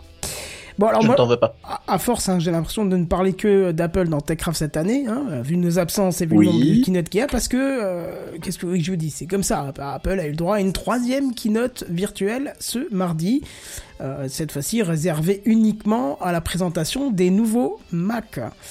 Et on comprend l'importance de cette nouvelle keynote puisque euh, en fait ce sont euh, les nouveaux Macs au processeur ARM hein, qui viennent d'apparaître. hein. Vous vous rappelez, on avait parlé euh, Ah oui. précédemment qui quittait Apple, qui, qui, qui quittait Apple, Apple qui quitte Intel. Apple, c'est pas mal ça, qui quitte Intel effectivement pour aller sur euh, sur ARM. Et vous allez voir que c'est pas tout à fait euh, le cas. Alors, c'était justement une présentation de cette nouvelle puce hein, euh, que, que la keynote a, a- a commencé. Et bon, bien sûr, après s'être auto-congratulé, euh, comme d'habitude, d'avoir les meilleurs produits de l'univers tout entier, et j'exagère à peine, hein. mais bon, faut dire qu'ils ont quand même des produits sympas. Et c'est la puce M1, donc, qui est le premier CPU Apple Silicon. Hein, c'est pas rien, la première, et c'est une puce qui contient le CPU et le GPU gravé en 5 nanomètres, bah, tout comme Oh la leur vache. puce mobile A14, What? hein, qui est déjà présente euh, What? sur les iPads. hein. Oui, what? Oui. 5 nanomètres Ouais, comme tel. Euh, pardon. Non, non, là encore, c'est une fois. euh, euh, enfin, bref. T'as vu Pourquoi le- je vu grand- pourquoi Non mais pourquoi je suis resté à qu- 14 moi nanomètres euh, dans le dernier dans, dans ma tête euh, Je C'est pas sais possible pas. ça. Alors, quoi. attends, vérifie pas que j'ai fait une erreur, mais ça me semble. Non, mais il y a long- depuis longtemps, il y a la, balade des- la bataille des 7 nanomètres. Bon, en tout cas, Ah ouais, celle-là- ah oui, Intel, donc, il euh, galère ok, depuis donc, un moment donc, déjà, Donc mais- j'étais sur la, la bataille d'avant moi, d'accord, ok. Ouais. Ouais. Donc, donc t'es sûr, t'es sûr en mode euh, Apple, euh, ils viennent de poser les sur la table. C'est On ça. est bien d'accord avec les Mhm. 5 nanomètres. Ok, d'accord. Waouh, waouh, waouh. En espérant Enfin, que la Apple, puce, c'est grâce à la technologie Oui. ARM, hein, faut pas l'oublier. en, hein. en- en espérant que la Oui. puce tienne le coup sur le, parce que la longévité de vie euh, d'Apple reste quand même un critère hyper important. quand même. Bah oui, j'en reparlerai, euh, j'en reparlerai en fin de news, vous allez voir, euh, on fera un petit comparo euh, extrêmement rapide en une phrase d'un portable non Apple et d'un portable Apple. Mais on, Ouais, on vas-y. verra ça. Donc je vous disais, c'était cette puce M1 qui contient donc 4 cœurs euh, haute performance centrés sur la puissance et 4 cœurs haute efficacité centrés sur l'économie d'énergie qui booste l'autonomie, mais on, va en reparler après. Euh, moi je vous dis, restez bien assis parce qu'on on passe un cap énorme. Et aussi un GPU à 8 cœurs et un Neural Engine à 16 cœurs. Alors tout ça c'est des valeurs un petit peu euh, bêta, mais vous allez voir que c'est assez intéressant tout à l'heure. Tout ça dans la même euh, puce, on est bien d'accord. Hein. oui, oui, oui, sur la même puce, tu verras. C'est, alors, c'est le premier Mac à pouvoir, le premier Mac à pouvoir bénéficier de cette technologie, c'est le MacBook Air hein, qui a été présenté et qui, grâce justement à cette nouvelle puce, prend du galon sans toutefois changer un seul iota à son form factor. Il reste identique. euh, a priori, j'ai, j'ai pas vu une seule modification sur le graphisme, hein, sur le design, pardon. Par contre, il aura le droit à un nouveau SSD deux fois plus rapide que l'ancien et une autonomie. Alors ne vous étonnez pas parce que c'est un gros chiffre, mais vous allez voir qu'on est loin de ce qu'on peut faire de mieux. Une autonomie de 15 heures pour le surf, et 18 heures en lecture vidéo. Waouh, voilà. Gros avantage aussi, plus de ventilateur dans la bête, euh, donc on Ah. comprend Ça, c'est bien. Ouais, mais alors on comprend, et vous, vous verrez euh, au fur et à mesure, puisqu'ils n'ont annoncé qu'une seule puce pour plein de matériels différents, on verra que la différence de puissance euh, vient du fait que la machine pourra s'auto-limiter en cas de chauffe. Wait and see. Ah, Eh oui. Ah ouais, d'accord. ouais. Donc ça c'est bien, mais c'est à double tranchant, quoi, parce que bon. Ben, si c'est contrôlé, pourquoi pas, mais si ça ne l'est pas, et que ça commence à refroidir beaucoup trop, enfin, se limiter beaucoup trop pour refroidir, on verra. Bon, les prix... Bah, D'ailleurs, je pense pas que la, la, enfin oui, alors il peut y avoir le problème de la machine qui, qui psychote, mais il peut aussi y avoir juste le fait que ce soit pas assez efficace. Et donc que, que tu te retrouves vite à être bridé pour pas grand chose en fait. Écoute, à part les problèmes de clavier qui ont vraiment euh, fait du mal à l'image d'Apple, ils ont quand même une maîtrise du matériel qui est assez impeccable. Alors certes, là, ils C'est J'ai pas sur dit que un c'était nouveau des matos, hein. branquignoles, hein. j'ai pas dit que dans l'absolu c'était Ah pas non, moi non jouable plus. comme idée. C'est juste que c'est, ça peut être à double tranchant, tu vois, ça peut être classe que ton truc soit silencieux et un peu plus fin, et c'est vrai, et, ma- et tout un tas de choses. Mais le Mais fait est que si t'as pas de moyen de secours de te refroidir, t'es dépendant de ce qui va et ça t'arriver. peut être vachement limitant, surtout dans le futur, parce que c'est des machines qui potentiellement peuvent durer quelques années. On peut se demander, le MacBook Air que j'achète demain, dans 5 ans, euh, Voilà. est-ce qu'il- Ouais. Et justement, qu'est-ce hein. qui se passe quand il fait déjà 35 degrés euh, dans ton bureau Et enfin voilà, tu vois, ça peut vite devenir problématique. Exactement. Alors, je, je, justement là- là- là-dessus, alors je sais pas si on peut mettre en, relation avec euh, ce qui a été dit auparavant, mais moi justement j'ai entendu dire que cette puce à pleine charge ne consommait que 18 watts. 18 Qui est pas énorme, watts. effectivement. Ouais, Euh, tu- voilà, tu donc les problèmes de chauffe et tout le bordel, je suis pas sûr qu'il y en ait vraiment spécialement. Du coup, s'il se passe de ventilateur, déjà, c'est un, un bon C'est vrai que si t'as que un SSD et que ce CPU là, que t'as pas de GPU ni rien, tu, oui, Bah, tu, ouais. tu vas moins 18 chauffer, watts, c'est ridicule, intégré, quoi. hein, donc. euh. Voilà. Bon, alors parlons un petit peu des choses qui piquent, hein, puisque forcément les prix. Et, et on en reparlera tout à l'heure, vous allez voir que quand même, c'est c'est quand même... Je trouve ça pas cher. Ouais, tu vas voir. 1229 euros pour 8 Go de RAM et 256 Go de SSD, et 1399 si vous le préférez avec 512 Go de stockage.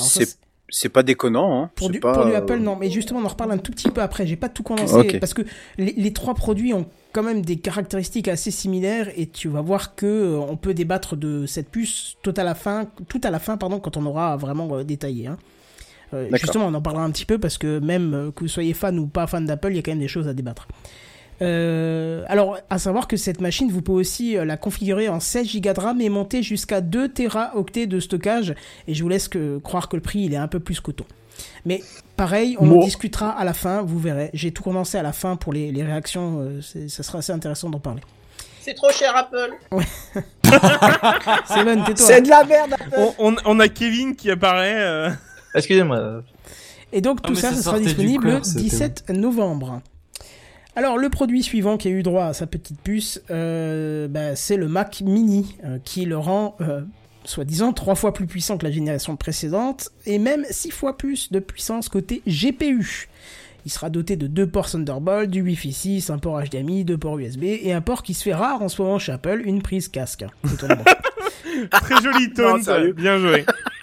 Euh, sur le Mac Mini, c'est étonnant, hein, mais je trouve ça... Non mais c'est bien. C'est marrant parce qu'au final, euh, quand t'es entre guillemets, euh, entre guillemets, hein, je dis bien pro Apple, en règle générale, en règle générale, t'as goûté aux AirPods et, euh, et ça mais- marche avec tout quoi. Oui, mais oui, mais non, parce que ça reste un, un- ça reste un ordinateur de bureau et qui dit bureau dit tu peux éventuellement faire des choses qui ont qui d'avoir Ouais, zéro latence. Tu vois, tu peux pas faire de montage vidéo même un tout petit parce que je pense que le Mac Mini va va pas te monter de la 4K mais mais si, la Full HD je pense ça tiendra et là par contre la Ouais. latence euh, au niveau de l'audio c'est inimaginable. Pour regarder un Netflix, tu t'en fous si ta vidéo elle démarre avec 36 millisecondes de plus. Mais quand tu fais du montage vidéo et que ça doit être instantané, là c'est une autre histoire. Tu marques un point. Alors côté tarif, hein, parce que vous voyez qu'il n'y a pas grand-chose à dire sur ces modèles, hein, ça reste euh, assez similaire. euh, on reste évidemment dans le mini, parce que c'est quand même le Mac le plus accessible de la gamme, avec une euh, justement une entrée de gamme à 799 euros Putain, ça donne envie d'acheter. ouais, pour 8 Go de RAM et 256 Go de stockage. Et d'ailleurs, comme pour le MacBook Air, il y a un deuxième modèle que je vous ai épargné, et le tout pourra être configurable jusqu'à un maximum de 16 gigaoctets de RAM et 2 teraoctets de SSD. Et là, pareil, ça sera disponible le 17 novembre. Vous remarquerez que j'ai cité deux fois 16 gigaoctets et 2 teraoctets. On en reparlera aussi tout à l'heure. Il y a une petite particularité. Et encore une petite particularité justement avec ce mini Mac, c'est que la version Intel de ce mini Mac reste quant à elle toujours disponible à l'achat. Pareil, on en parle à la fin. Oh. Ouais, ouais, tu vas voir.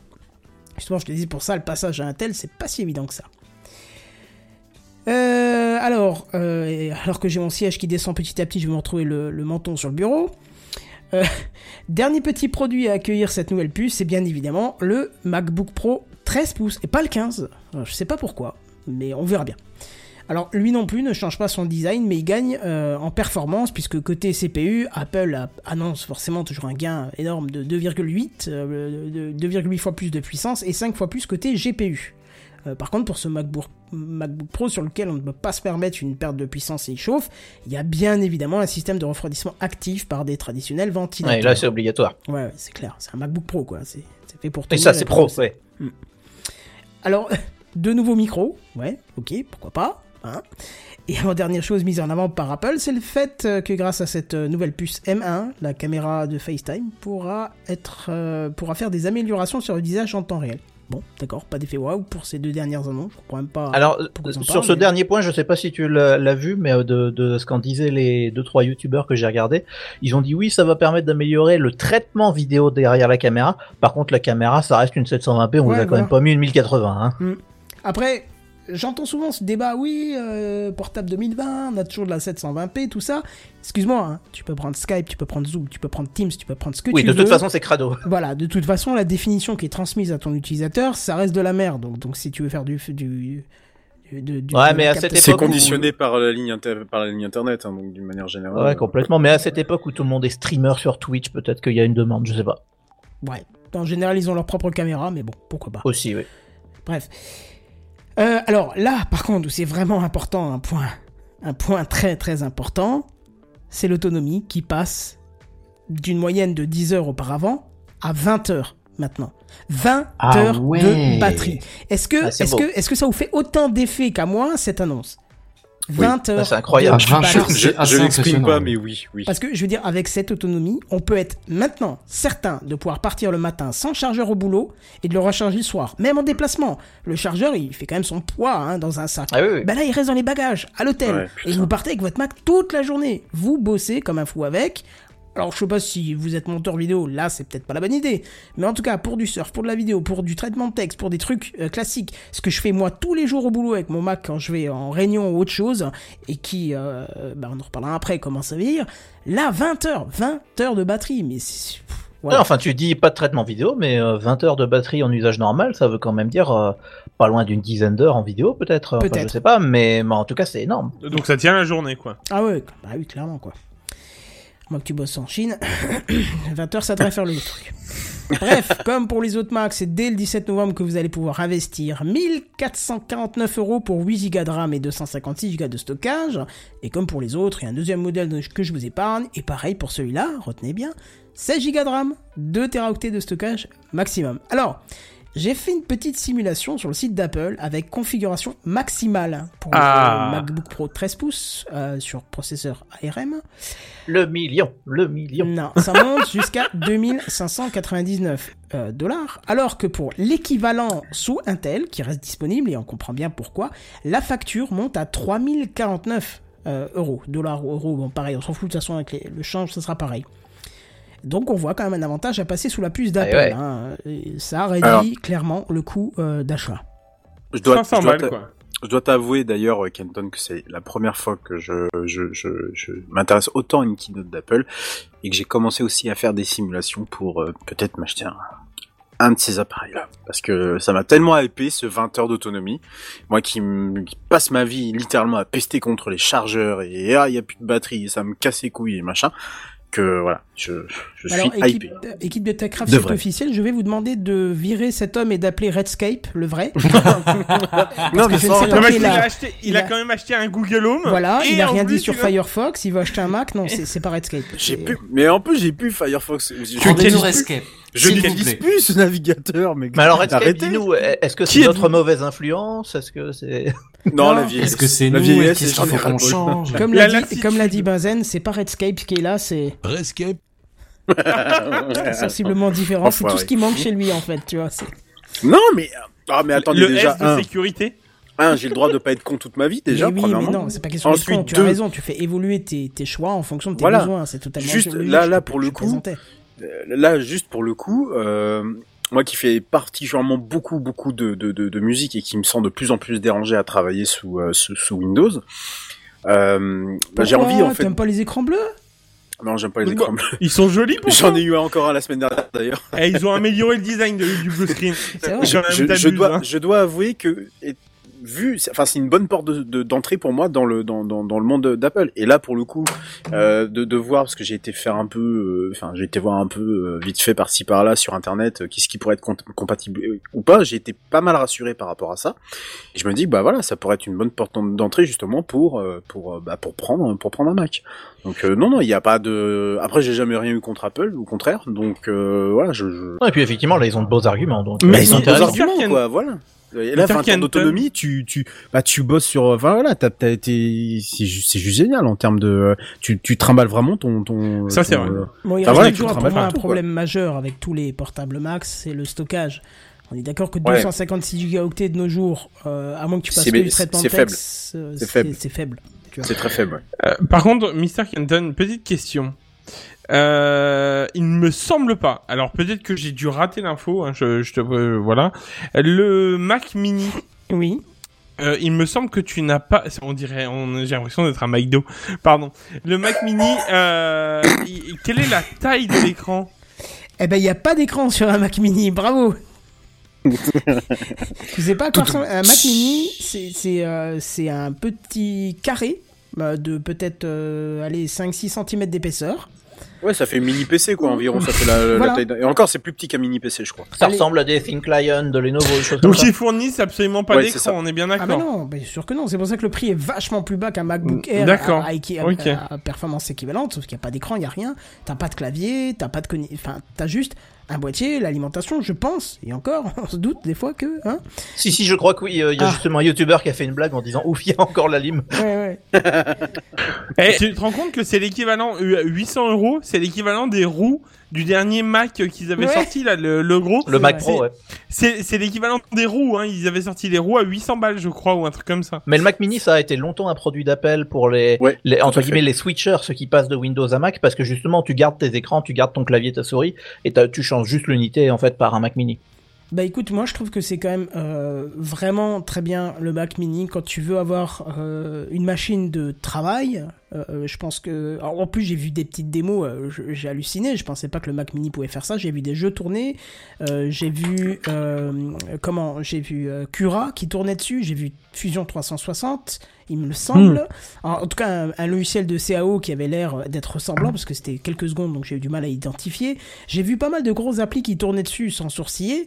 Donc encore une fois, je te dis pas que ça montera de la vidéo parfaitement, mais en, En tout cas, 4K, non. 4K je pense pas. Peut-être de la Full HD, ok.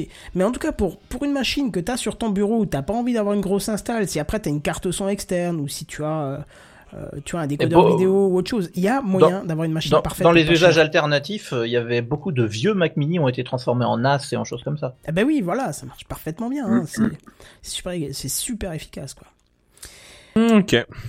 Bon, alors, à savoir quand même hein, que cette nouvelle puce M1, vous avez peut-être dû euh, le ressentir par, à, à travers ma news, ça induit quelques limitations, comme le fait de ne, de ne pas pouvoir la faire évoluer une fois que vous avez euh, acheté une machine.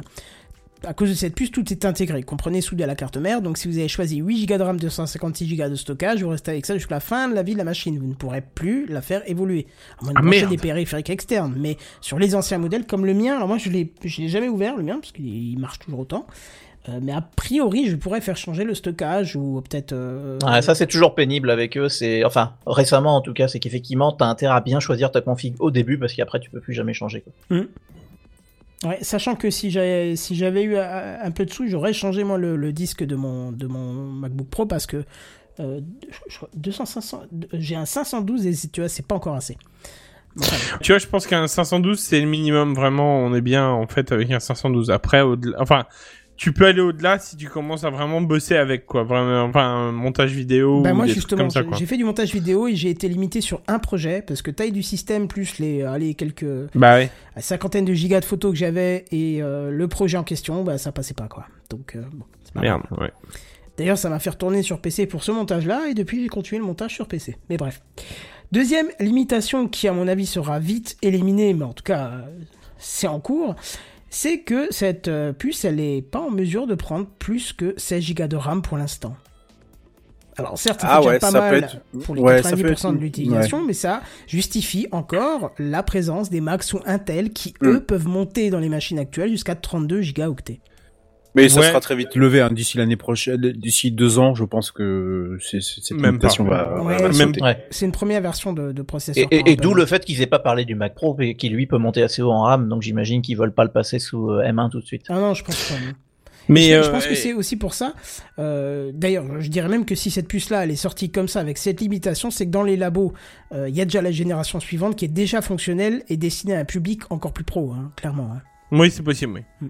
Ah, tu penses qu'il y aura une Apple euh, Con, euh, je sais plus comment ça s'appelle, euh, version 4 Non, Une non, je pense keynote pas. euh, version 4 Non, je pense pas. Là, je pense qu'avant la semaine prochaine, la semaine prochaine. L'année L'année prochaine. Il y aura prochaine- rien avant la semaine prochaine. Allez, Non. promis avant la semaine prochaine, c'est sûr. Non, je pense qu'on n'aura plus rien. Sinon, on aurait déjà eu des rumeurs comme quoi il y en aurait une quatrième. euh, euh, mais bon, là déjà trois euh, en cette fin d'année, c'est énorme. C'est la première fois d'ailleurs qu'ils font ça. Et je pense que là, ils vont se calmer un peu, rebosser un petit coup, et puis euh, nous faire peut-être effectivement une M2 qui sera euh, beaucoup plus euh, performante. Mais quand tu réfléchis, 16 Go sur un système euh, macOS, en règle générale, ça, enfin, c'est quand même beaucoup moins gourmand qu'un Windows, quoi. Ouais, ouais. Donc, euh, 16 Go, c'est déjà. euh, ah oui, c'est confortable hein, déjà. Oui, voilà, c'est ça. 16 Go sur un Windows 10, bon, tu commences à te dire, allez, on est bien, voilà. Bah, c'est ce que j'ai sur le- Windows 10, et ça me permet, Ouais, ça non, me mais c'est permet de bien. tourner sur une machine qui a 10 ans maintenant et qui tourne très bien. Non mais c'est ça, c'est giga sur Windows 10, c'est bien, mais euh, faut pas aller trop en dessous quoi. Bon, dernière, euh, dernière nouvelle pour terminer cette keynote, c'était euh, bah, la date de sortie de la version finale de Mac OS Big Sur, qui est le dernier OS des Mac d'Apple, et qui, on va pas se le cacher, est vraiment mieux, euh, même sur la version bêta que je, teste, que je teste, que l'OS précédent. J'ai déjà oublié le nom de l'OS précédent. Alors, en même temps, ça valait pas grand-chose. Alors, tenez-vous prêts, hein, c'est le 12 novembre euh, qu'on va passer sur cette mise à jour. Donc, Aujourd'hui. à savoir aujourd'hui, oui, j'ai écrit cette news euh, hier, ou je sais pas quand. Bref, donc euh, à partir de ce soir, comme Benji a, a- a pu l'expérimenter, on propose déjà cette mise à jour. Donc faites bien sûr vos sauvegardes avant, mais je pense que vous pouvez y aller crème, euh, parce que je vous le dis, euh, moi je travaille sur la bêta depuis quelques temps. J'ai eu des petits micro soucis, surtout avec le réseau. Quand je changeais les IP, les DNS, les machins, ils, je sais pas, ils gardaient un espèce de host quelque part, et ce qui fait qu'ils changeaient pas tout de suite, ou ou le DHCP qui voulait pas trop répondre, euh, enfin le client DHCP qui voulait pas répondre, bref, deux trois petites bricoles comme ça, mais hors ça, euh, et étonnamment, le- le- la seule application qui me plante depuis le début et qui continue à planter sur mon Mac, c'est l'application de Microsoft qui permet de faire de la prise à distance. hein. c'est quand, même- c'est quand même le troll absolu ça. Pourquoi tu utilises quoi euh, sous Mac Remote Desktop, euh, comment il s'appelle Ah oui, Manager, ouais, ouais, ouais, je, je vois le. Ah lui-même. Non, c'est pas Manager. Ah, Bah, tu vois, ouais. Non, c'est pas Manager, c'est Manager, c'est Microsoft celui qui est Remote payant. Desktop. Voilà. Ouais, ok. C'est le produit de Microsoft qui était très bien avant et qui, Ouais, ouais, ouais. avec le nouvel OS, a quelques Ouais. petits soucis des fois. Il faut redémarrer la machine et ça repart. Il faut surtout pas brancher de deuxième écran. Si tu branches un deuxième écran dessus, là, l'appli, dès que tu la lances, elle se ferme. Ouais, c'est marrant. Du Microsoft en même temps. J'allais te le dire là. ouais. Ils déjà pas à maîtriser leur matos, ils vont pas maîtriser le matos des... Non, on troll. C'est Oh un outil qui est extrême. Non mais on troll, mais il faut quand même le dire. Eh, tu cet outil quand même, ouais. est 100 fois plus fonctionnel sur Mac qu'il n'a jamais été sur Windows, puisqu'ils n'ont jamais vraiment sorti un truc sur Windows permettant de manager correctement les, les RDP. hein. C'est Ouais, vrai. C'est vrai, ouais. Il faut Il y a que depuis des- euh, Windows 10 qu'ils ont euh, grandement amélioré leur application de, de, de Remote Desktop euh, Manager. Là. Ah bah, Euh, moi, mais pendant- pas vu de changement, tu vois. Mais pendant longtemps, pendant longtemps, ils ont eu, euh, heureusement qu'ils ont eu des, des comment s'appelle, des applis qui géraient ça pour euh, pour eux, quoi, des éditeurs externes qui, qui géraient ça pour Ouais, eux, quoi, ouais, parce qu'ils ils ont jamais, euh, ils ont jamais, même le, le connexion euh, à distance, là, le MST, je sais pas MSTC, comment il disait, là, ouais, MSTSC, euh, il a jamais été, il a jamais évolué d'un iota depuis euh, Windows, euh, Windows, euh, Windows il marche XP, quoi. Il Donc, marche euh, mais il marche bien, mais il est pas multi-connexion, euh, enfin, il Oui, il faut manque. faire des icônes à chaque fois. c'est- enfin, Ah, Voilà, voilà, c'est- c'est c'est bordel. Ouais. Euh, Qu'est-ce que je vous disais encore Euh, Voilà. Donc, juste pour préciser, euh, parce que c'était dans la fin de ma news, ouais, sur mon Mac sur lequel je teste Big Sur, donc qui va passer en version finale, il tourne encore comme au premier jour. hein. je l'ai acheté en 2013. Euh, Il était une fois, Ouais, quoi. c'est ça. Et au bout de 7 ans, la seule chose qui me fait un tout petit peu défaut, c'est la batterie qui commence à tenir un peu moins longtemps, qui, qui, euh, qui ne tient plus les 6-7 heures, euh, 8 heures qu'il faisait au début, qui doit tenir 4-5 heures en utilisation constante, ce qui Et, reste euh, notable, Tu utilises souvent, tu utilises pourquoi pour le boulot. Pour le boulot principalement, ou chez moi, euh, mais... Ouais, Ça Tu fais quoi sur le boulot? Tu fais du traitement de texte, de, de réponse mail ou tu fais du traitement vidéo sur Non, le traitement vidéo, j'en fais plus du tout. Je fais de la prise à distance. euh, je fais euh, du, de, de la prise de notes sur Notion. Faudra qu'on reparle de Notion, c'est exceptionnel. Oui Pardon. Euh, c'est ma vie, hein, Notion. C'est devenu ma vie, quoi. Putain, t'es passé de Evernote à Notion? Non. J'ai testé une heure Notion, j'ai euh, Oh, oublié putain, mon Evernote. gars. Mais on en reparlera. On en reparlera après l'émission. On en parlera. On fera, ouais, on ouais, fera ouais, un ouais. épisode euh, pour nous là-dessus. Ouais. Ouais. Euh, Qu'est-ce que je fais d'autre? Bah, il me fait les jingles. Hein, tous les jingles, c'est lui, hein, depuis, euh, depuis 7 ans maintenant. Hein, J pour voir trucs. Quoi? J pour voir? Non, pas ça. Peggy mettre- 18. Tiens, voilà. Il apprend Ah. vite Ça tourne comme au premier jour, jamais de soucis. Donc, seul souci au bout de 7 ans, c'est la batterie. Hein, Et pourtant, il a une putain de Et chute sur, encore. un, sur un carrelage et il a rien, quoi. Et encore 7 ans, euh, 5 heures de batterie au lieu de 8, je trouve Ouais. que ça reste raisonnable. Ah, C'est-à-dire que le mien, bon, il tenait, il tenait euh, 4-5 heures maximum selon ce que tu faisais au début. Là, maintenant, il tient... Euh, 10 bah, La batterie a perdu énormément aussi. Non, non, pas jusque-là non plus, mais... Bon, après, je l'utilise pas si souvent que ça, faut dire. Mais, mais Après, la as- batterie, ouais, non, elle a clairement perdu. Toi, tu as l'avantage de pouvoir acheter une batterie et la plugger derrière. Tout à fait. Voilà, moi c'est pas le cas, il faut que ça reparte au labo, ils vont te reset le disque dur, enfin le SSD, machin, tu vois, c'est des concepts un peu Mm. particuliers. C'est vrai, c'est vrai. Et ça te coûte trois fois plus cher. Mais bon, en tout cas, au bout de 7 ans, je peux pas me plaindre. Les portables que j'avais avant, 7 ans, c'était deux PC portables. Hein. Un tous les 3 ans à peu près. Hein. Euh, C'est à peu près ça, ouais. Ouais, alors moi, moi, effectivement, le mien, il a, il a aussi 7 ans. Moi, je m'en sers moins souvent, beaucoup, beaucoup moins souvent que le tien, mais il marche encore. Très bien. Mais par contre, ce que je me dis, c'est clairement, tu vois la différence avec ceux qui ont 7 ans maintenant et ceux qui ont 7 ans il y a genre 10 ans Oui. ou 15 ans de ça, Mm. tu vois. Mais, mais même, tu vois, en termes, hormis, hormis la, la fiabilité, parce que bon, euh, ça, ça, à la limite, ça dépend d'un modèle et d'un, truc, c'est, c'est du bol ou pas du bol à la rigueur, mais, euh, mais je te parle, euh, ils sont encore utilisables maintenant. ouais, Ouais. c'est clair. Tandis qu'un truc il y a 7 ans, qui, a- qui avait des, ou il y a 10 ans, qui avait déjà 7 ans, mais, mais tu faisais plus rien avec quoi. C'était la, la plaie, la croix et la bannière. Bon, après, ça dépend peut-être aussi de quel type de matériel t'as pris, effectivement, et qu'est-ce que t'essaies de faire avec, hein. Moi, mais j'ai pris un des plus haut de gamme euh, qu'il y avait à l'époque. Euh, Je l'avais payé Ouais, 2500 bon, pareil, balles, c'était donc, un euh, assez bon PC portable, hein, mais... Ah ouais, t'avais quand même lâché 2500. Ouais, ok. Ouais, mais finalement, ça vaut le coup parce que deux PC, ça fait 1200, 1300. Oh, plus que ça. Non, bah, tu vois, moi, j'en avais acheté, bah, non, pas, Non, moi, non, pas du Mac, hein, mais, Non, mais moi, j'en avais acheté un PC à 1200 balles, tu 1300 vois, euros, quoi. et ouais. Ouais, bah j'avais ah, les mes précédents c'était des Asus et je les ai- j'avais toujours mis entre 1600 et 1700 balles dedans pour avoir un truc Ah oui, euh, d'accord. Ouais, T'as ouais, des portables ouais, Asus à ce prix-là?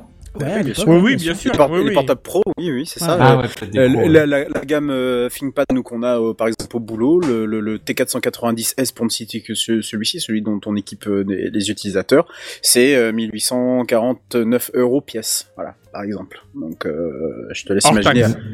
Euh, Ah mais là c'est pareil, tu vois, mon PC de portable de boulot, je l'ai depuis genre euh, 4 ou 5 ans et il marche très très très très bien quoi. Ah oui, ça tient très bien. euh, Enfin, ça après ça dépend de quelle gamme que tu choisis.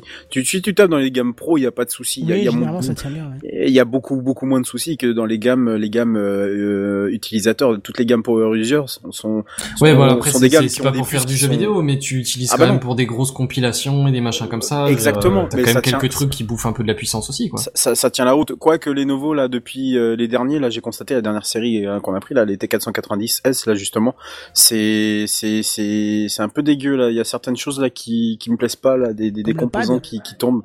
Euh, non pas le pad mais euh, des soucis réguliers au niveau de la connectique notamment sur l'USB 3. C'est pas très très fiable. Alors est-ce que on n'arrive pas à savoir et on n'arrive pas à déterminer si c'est Windows 10 qui fout la merde ou si c'est vraiment matériel? Mais on a régulièrement des gros soucis euh, de déconnexion sauvage, de, de perte carrément de, de, de, de, de, de l'USB 3, euh, des Ah deux ouais. ports, parce que les, parce qu'en fait ils ont même remplacé le, le port Ethernet, ils l'ont ils l'ont ils l'ont ils l'ont ils l'ont dégagé, ils en ont mis euh, ils ont mis euh, deux USB 3, donc Ouais. obligé de passer par un, un dongle euh, pour pouvoir passer sur de l'Ethernet, et ça régulièrement c'est source de c'est source de panne ou de ou de problématiques. Donc euh, on a même renvoyé un euh, carrément directement chez chez chez Lenovo pour euh, pour euh, pour réparation parce que il était flingué quoi. Et euh, souvent les gens bah ils se baladent où ils vont ils vont avec leur portable en réunion par exemple, ils vont en salle de réunion, ils se branchent pof, ils reviennent à leur bureau, ils se rebranchent au dock par exemple qui est un dock Lenovo hein, euh, spécialement adapté pour le pour ce modèle-là et bam euh, ça veut pas se reconnaître, ça veut pas se alors on n'arrive pas à déterminer si c'est matériel, si c'est purement matériel ou s'il y a un peu le logiciel aussi qui intervient euh, qui intervient dessus. Donc je suis un, un peu déçu des dernières gammes là de de de de, de la dernière gamme de, de Lenovo donc euh, mais après honnêtement au quotidien ça tient ça tient très très très, Oui, très bien les- hein. ah oui ça c'est des très bonnes machines ouais. Bon, en tout cas, voilà, pour revenir sur Apple, n'hésitez pas à faire un petit tour sur le site pour voir un petit peu ce qu'il y a de sympa. Moi, je t'avoue Ouais, que si c'est je ce que devais changer, dire. euh, je serais bien tenté par un MacBook Air, vu l'utilisation que j'ai maintenant de, de mon Mac, c'est-à-dire euh, vraiment de la prise de notes, des trucs, euh, machin, et ça me botte très bien. Ah, je, Ouais. je viens euh, vas-y excuse-moi Non, pardon, non, c'était juste pour euh, une toute petite anecdote parce que pendant que pendant que tu parlais de MacBook Air justement, euh, Kenton, euh, je je pense que c'est une gamme qui peut intéresser puisque j'ai reçu juste au moment où tu en parlais un SMS de ma sœur qui écoute l'émission et qui m'a envoyé je veux un MacBook. Ah, Voilà. bah, ça va, on l'a on Eh ben, voilà. vendu, on a fait ce qu'il fallait. ah mais je je je, je suis Apple tout aura à fait prendre d'accord des On sent le Noël qui approche, tu sais. Ou- Oubliez pas Ouais. Apple, hein, le shake euh, à l'ordre de TechCraft. hein, c'est ça exactement d'ailleurs Ah, en allant sur Non, alors de Kenton, s'il te plaît, déjà. Hein Et Oh, du on coup, a- notre paye après euh... on verra ça. Ah Je suis allé sur le site, euh, le, le, le, le shop, le shop d'Apple là. euh, je crois qu'il est un peu en PLS. Il est en 403 Forbidden, donc euh, je pense qu'il y a pas mal de monde dessus. Bah, de toute façon, c'est le actuellement. 17 hein, seulement, donc de toute façon, tu pourras pas l'avoir. Tiens, Non, d'ailleurs, euh, voilà. j'ai- commandé, j'ai précommandé le, enfin commandé, pardon, le le le Ça y est ouais, le jour de sa sortie. Et par contre, c'était en fin de journée plutôt qu'en début de journée, et j'ai déjà un délai du 23 novembre pour la livraison. Oui, bon, ça va. Au final, t'es pas pressé de toute façon. non, non, non, je suis pas euh, pressé. C'est pour remplacer une Bose qui est vraiment en fin de vie, donc euh, ça va. Voilà, c'est, ça devrait aller. Oui, oui, oui, ça ira. Bon, voilà, Buddy, je te vois bien lancé à commenter et tout. Ça va être ton tour, mon cher ami. Tu vas encore Ah nous oui parler un de tes objets connectés. Tu t'arrêtes jamais. toi. Oh, Pire que non, je m'arrête pas. Ouais. Buddy. Et si on restait aux États-Unis, aux States, hein? On va visiter un peu les States ce soir. Décidément. Ouais, ouais, ouais. Bon, pour ne pas changer, je vais vous parler de mon dernier achat. Le nouveau Chromecast. T'es trop prévisible, t'es trop prévisible. On l'avait pas T'es- vu venir T'es déjà. trop prévisible, franchement. ça, ça en devient agaçant. Mais hein, fais pas le malin. Dans deux semaines, t'en achètes un Redscape. On voit que t'es en train de changer. Attends, attends, Red- Redscape, bouge Oui. pas. Oui. Tu verras la fin de ma news. Bouge pas, ok? D'accord. Allez, vas-y. Bon, alors oui, j'ai encore une nouvelle fois fait preuve de faiblesse. Bon, en premier temps, euh, oubliez tout ce que vous savez sur le euh, Chromecast de base, hein, le premier et deuxième génération. On part sur un petit troisième génération qui va, euh, qui révolutionne. C'est d'ailleurs le mot que j'ai pu voir sur quasiment tous les sites. C'était une révolution au niveau des de leurs de leurs produits. Alors Google a enfin pris le cap vers le Google TV. Alors c'est quoi ça? Hein eh bien, euh, c'est simple. C'est euh, le nouveau système euh, d'exploitation dans les Chromecast.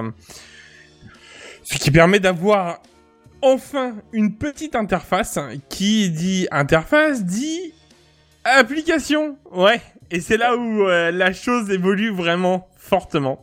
Ah, mais tu me fais Euh, peur là, tu dis petite interface parce que c'est pas la même interface que qu'un qu'une Android box ou J'allais demander si c'est la même chose qu'une Google TV. voilà vois, ouais, mais- c'est vraiment la grosse interface normale ou- Non, non, on reste. Alors, c'est ce que j'allais y venir. Bouge pas. Ce qui est, euh, ce qui est donc qui dit interface donc dit que euh, ça change tout. Mais avant tout, je vous arrête de suite euh, par rapport à ça. Comme euh, avant, si vous avez déjà une télé connectée, je dirais que ça vous sert quasiment à rien. Quasiment, parce qu'il y a des petites subtilités. Euh, pour certaines choses. Bon.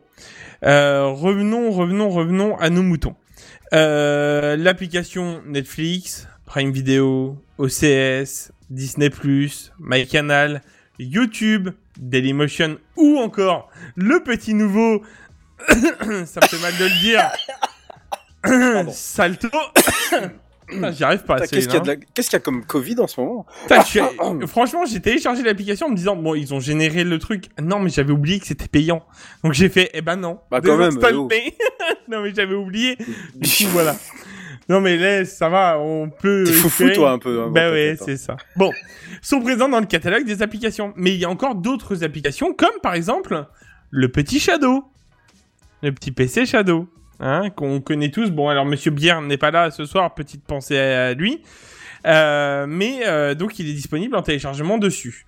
Euh, Il y a d'autres applications, euh, pas d'application officielle, mais une application qui te permet de gérer les ampoules You et Trad Free sur la même application. Et Pas ça c'est cool. Ça c'est pas mal, ouais. Alors c'est un peu, euh, comment dirais-je, c'est un peu euh, le fouillis. C'est-à-dire qu'on reste un petit peu quand même sur du, euh, sur euh, sur une un truc vraiment un peu à l'arrache. C'est-à-dire que t'as vraiment tout qui est posé à l'arrache et c'est à toi d'aller sur chaque appareil. euh, c'est pas bien rangé, mais peut-être que par le temps, ça ça va se ça va se trier. Bon. Alors. Donc le petit PC virtuel à distance sur sa télé, ça c'est quand même pas mal.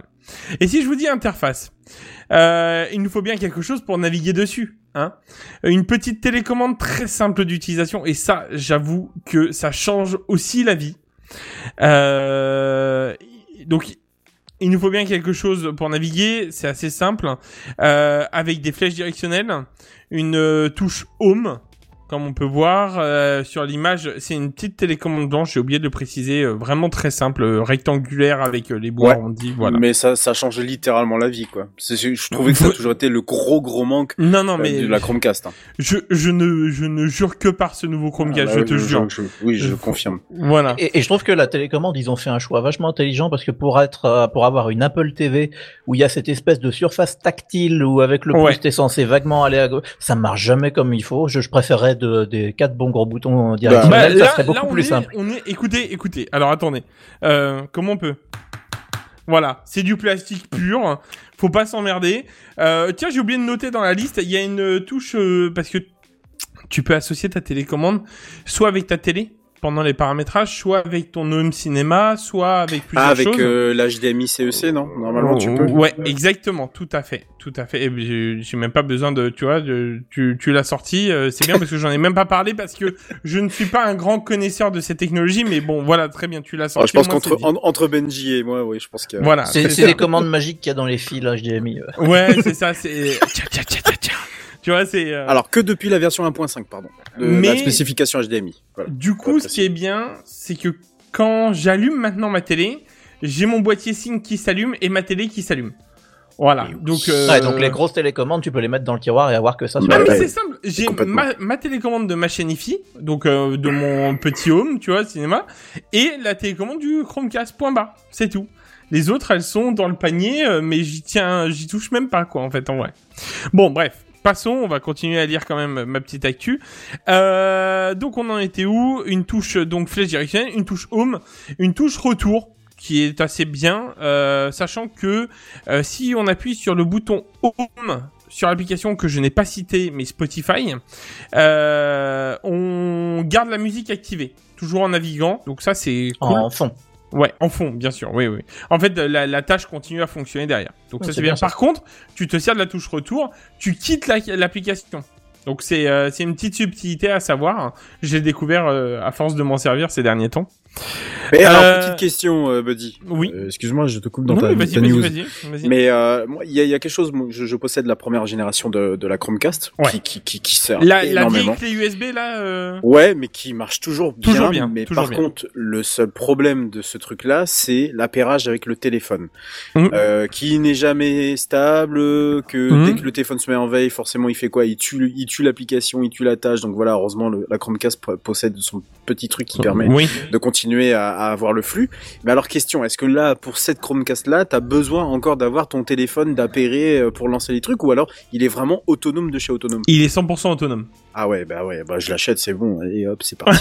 Ça va être- Alors- Ah bah non, mais je, je cherchais Non, vraiment tu un vois, je produit. te l'avais moi. dit, ça va même pas durer une semaine. 69,90€. Je te donne le tarif maintenant. Ah ouais, mais il est pas, il est pas. En plus, il est voilà, il est pas très cher. et, J'ai euh, revendu le mien, mon ancien de deuxième génération. Tu Ouais. sais, là, donc le rond là oui, qu'il y avait. oui, oui, oui, Je l'ai revendu, je l'ai revendu 20 balles à quelqu'un, et du coup il m'a revenu, il m'est revenu donc en gros à 50 balles. Ouais.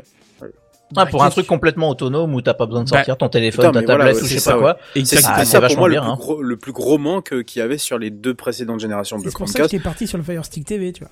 Ah Ouais, bah oui, oui, ça, voilà. ouais, Et que moi aussi, bah du coup, j'allais partir aussi sur sur ça avant qu'il qu'il sorte celui-là. Eh ben, fonce sur Google. Ah Parce mais que t'inquiète pas. je- Oui, forcément. Vraiment, je voilà, surtout si t'as ton Google Home associé à ça. Enfin, je veux dire associé. euh, Ouais. je veux dire si t'es, si tu fonctionnes avec Google Home, du coup c'est encore mieux. Hmm. Euh, du coup la touche retour, je l'ai dit, et une touche muet aussi, donc pour couper le son directement de ta télé, hein, c'est facile, voilà. Une touche YouTube qui est maintenant euh, sur quasiment toutes les télécommandes de, de télé connectées, mais c'est toujours appréciable de la voir si t'en as envie. Et une touche Netflix aussi.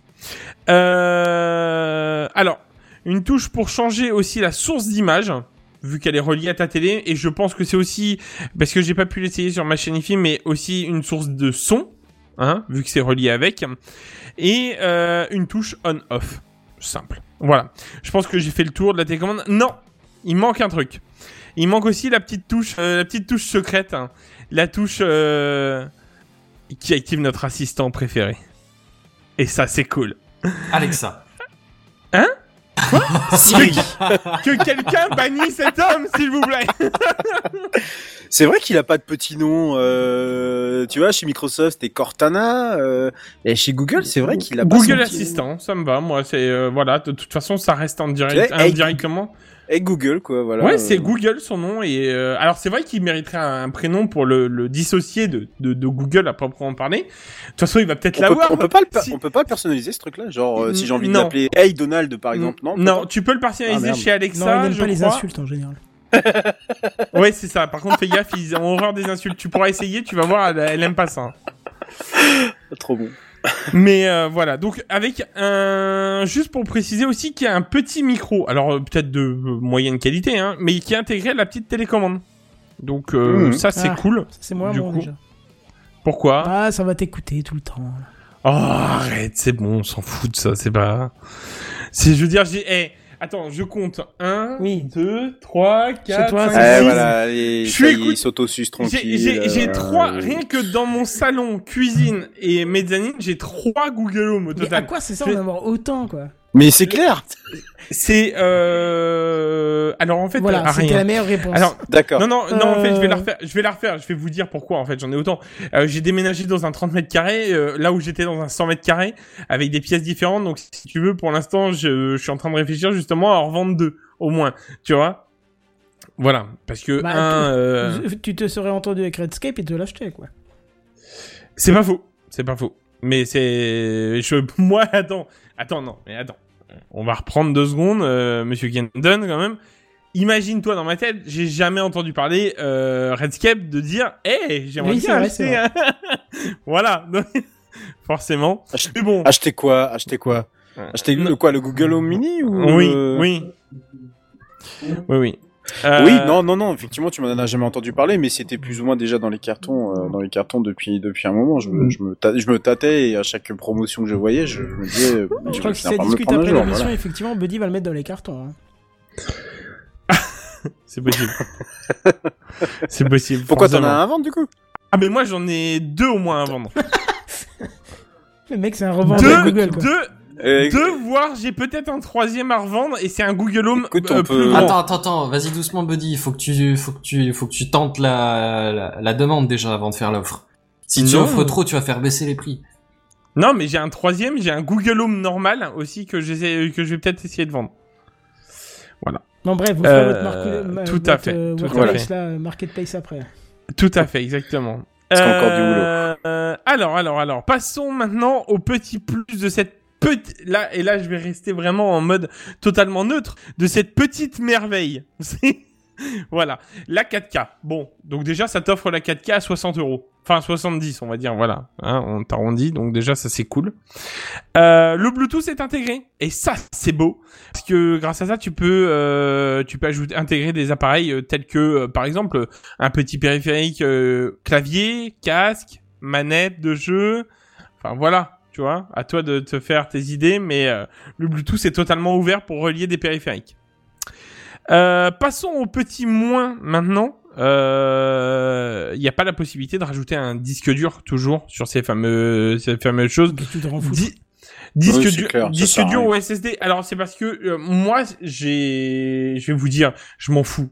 Je là je vous dis des choses que j'ai pu euh, recenser euh, par des gens et par internet où ils me demandaient si justement on pouvait rajouter un périphérique. Moi je m'en fous. Je te le dis, tout est installé dessus donc j'ai j'avais fait et je vous ai envoyé la sur le sur le Slack, je vous ai envoyé un screen. J'ai accès à tous les catalogues actuellement sauf euh, Salto.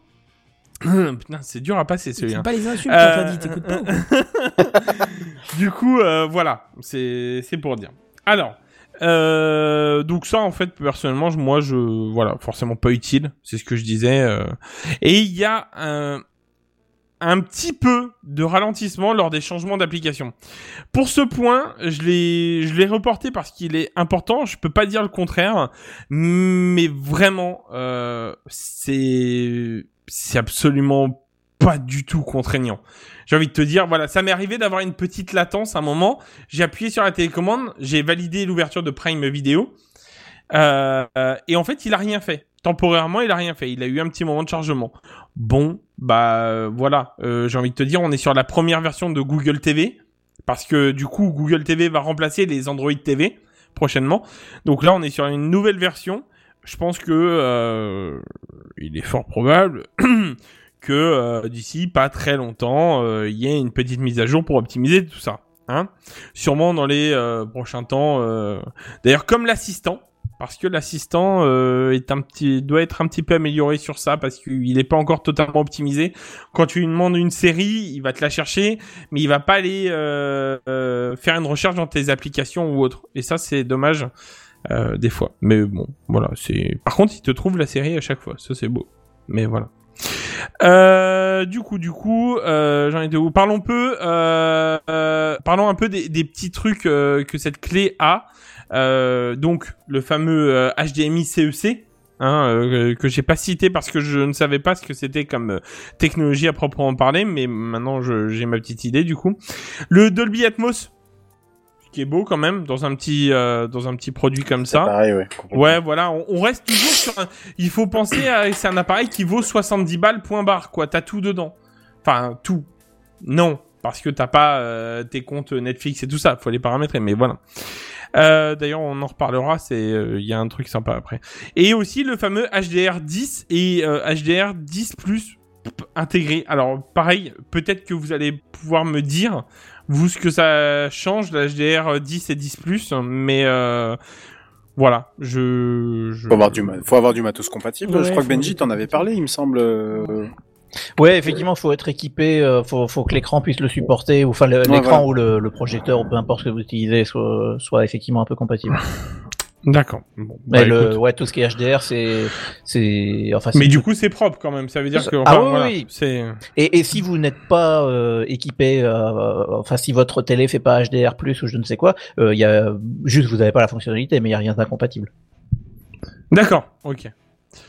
Euh, autre chose quand même à savoir, c'est que du coup, j'étais pas la bonne personne pour parler de ça, mais moi, clairement, euh, j'ai vu une différence euh, de qualité par rapport à l'ancien Chromecast que j'avais. Donc légère, mais très clairement, elle était présente sur l'amélioration de l'image sur sur ma télé. Je trouve que l'image est beaucoup plus fine. Enfin, je sais pas si vous comprenez ce que je veux dire par là, mais euh, Plus je trouve qu'elle est, elle, Net. elle, Ouais, est- elle est plus nette, ouais, voilà, c'est ça, voilà. Euh, donc en fait, mais alors c'est pas énorme hein, euh, si tu pars, voilà.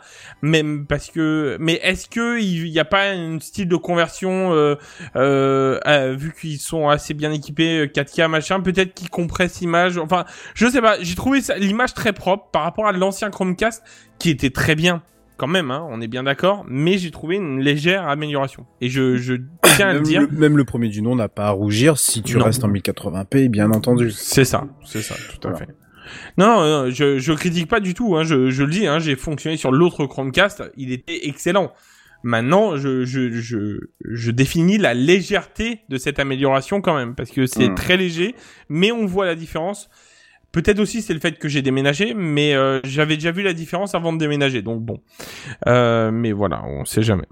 Euh, voilà, je pense avoir fait le tour de cette petite merveille, euh, mais euh, bien sûr, euh, je tiendrai quand même à informer des nouveautés qui sortiront pour finir ma petite faiblesse. oui, pardon, j'ai oublié de mettre une virgule. Tiens, pour donc les nouveautés qui sortiront. Pour finir, ma petite faiblesse est de nouveau présente. Aïe, aïe, aïe, aïe, aïe. Euh, donc vas-y, sors le bâton Redscape. Hein euh, donc pour le nouveau Google Home. Oh non. euh, Non, tu vas quand même pas t'acheter encore un nouveau. Non, mais c'est- t'es sérieux quoi. Bah, c'est Toi, pour ça que toi, tu j'essaie- vas pouvoir avoir un Google Home pas cher. C'est pour ça que j'essaye de les vendre pour un Google Home spécialement fait pour la musique, là, le tout nouveau, Ah, euh, qui me fait euh, grandement de l'œil et qui est donc lui à 99 euros. Très clairement, je pense que fin du mois, il est dans mon panier. Voilà. je il va te coûter cher encore ce Black Friday, je te dis moi. oui, c'est-à-dire qu'il sera pas du tout en promotion, on est bien d'accord. Hein. C'est euh, Ouais, ouais, ouais, tu me diras. qu'il vient de sortir, donc, il vient juste de sortir, ouais. Euh, donc j'ai prévu de me l'acheter dans les prochains temps très rapidement. Donc euh, très clairement, je vois le- la chose venir pour le mois prochain, euh, pour mon petit cadeau de Noël. voilà. Ma- maintenant, j'ai un autre achat qui est prévu pour Noël, mais bon. Ça, c'est encore dans les... Euh, dans les... Zigbee, c'est ça Non, celle-ci, je l'ai. Ah oui, c'est vrai. Celle-ci, je l'ai. Non, non. euh, Le mec il tente une vanne. un, ça, se, un ça casque, se passe mal. un casque Oculus, hein, par exemple. Enfin, Ah voilà. oui, voilà. où- Oui, mais bon, ça c'est encore euh, autre chose parce que ça coûte quand même, euh, ça coûte quand même euh, 250 euros à peu près, je crois. Donc euh, voilà, on n'est pas sur le même tarif. Quoi qu'il y a le nouveau ruban à LED qui va derrière la télé que je vous ai parlé la dernière fois. Bon bref, voilà, ma faiblesse est encore très présente sur les euh, les actuellement. Donc on va, vous m'aurez, vous aurez fortement des, des nouvelles de ma part euh, par rapport à ces nouvelles technologies prochainement, je pense. voilà. Euh, donc il me semble que j'ai à peu près tout dit pour moi. Et, et tiens, et, et si on changeait un peu de continent? Parce que depuis tout à l'heure on reste sur les États-Unis. Si on partait euh, au Japon je crois, hein un petit, un petit tour au Japon avec euh, Benzen Allez. Benzen. Euh, j'avais une réaction à la news de Buddy, mais je l'ai complètement oublié. Du coup, on va Ah. partir direct sur ma news. C'est, c'est con, hein, j'avais un truc en tête et j'ai eu le temps de l'oublier. Je, pff, désolé. Pas grave. Bref, euh, ouais, news. Euh, on a déjà parlé de conduite autonome sur euh, cette émission, principalement chez Tesla, je dirais, sans trop de bêtises. Il y a quelques années, il y avait un peu même le, on en parlait même très très très souvent à chaque fois qu'il y avait un petit accident, un petit accrochage euh, chez Tesla sur les, pilotes. Enfin, les, les, pilotes, je sais pas comment t'appelles ça, les, crash tests, les bêta testeurs de, la conduite autonome, à chaque fois on remontait ça. Enfin bref, Tesla, ça fait un moment maintenant qu'ils sont euh, donc, donc pas officiellement, hein, mais mais qui sont en train de de, de développer euh, des voitures euh, autonomes, même si c'est pas encore officiellement autorisé de de, de conduire, enfin de, de les laisser conduire toutes seules. Ouais. Euh, je rappelle juste dans l'idée, il y a plusieurs niveaux d'autonomie sur les véhicules. C'est rangé de zéro pour genre euh, le, le vieux camion que tu conduis tout seul, sans aucune assistante, boîte manuelle, euh, pas de régulateur de vitesse, pas de de- de- de- d'estimation des distances de freinage, rien du tout, tu vois. Aucun détecteur, rien, que dalle. On voit le Euh, genre. ça, c'est- ça c'est le 0. Le 5, c'est euh, tu vas te faire une raclette euh, au fond. T'as même pas, de toute façon, à 5, t'as même plus de pédale d'accélérateur, de frein, t'as plus de... Oui, t'as que des de- sièges passagers finalement. Oui, voilà, c'est ça. T'as plus de guidon, t'as plus rien du tout. Donc quelque part entre ces deux-là sont euh, Tesla qui annonçait, je crois, euh, cet été ou un truc comme ça, qu'ils avançaient vers le niveau 5. Genre ils étaient pour eux, ils étaient à, à 4 et plus, tu vois.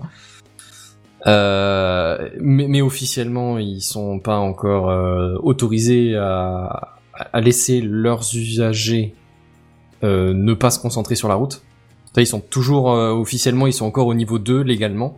C'est-à-dire qu'ils ont, ils sont obligés d'avoir quelqu'un qui oppose de commande et attentif à la conduite pour reprendre à n'importe quel instant la, bah, la, la conduite justement.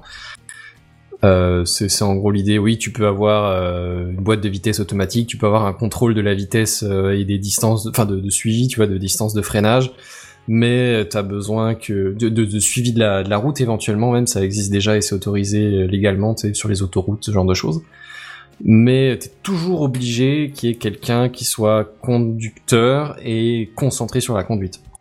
Peux pas euh, être en train de regarder ton téléphone euh, tranquille temps, ouais. euh, Mm. en étant à la place Ouais, du, y a- du conducteur. Il y a même pas mal d'endroits où même si le, euh, enfin c'était beaucoup pour les Tesla où le problème se posait, où ils disaient ça a beau être en automatique etc, il faut quand même que vous ayez légalement les mains sur le volant. Enfin, Oui, mais c'est ça justement. Ouais, c'est c'est ce qu'on disait il y a quelques petites années. Je dirais un an, deux, trois peut-être. on, on avait régulièrement. C'était la grosse période où Tesla commençait à vraiment tester à l'échelle massive. euh, bah, justement sa conduite autonome et puis euh, les, quelques accidents qu'on a qu'on a relatés à chaque fois il y avait l'histoire de oui le conducteur était pas super concentré alors que officiellement quand tu conduis ta Tesla tu dois quand même encore être le conducteur.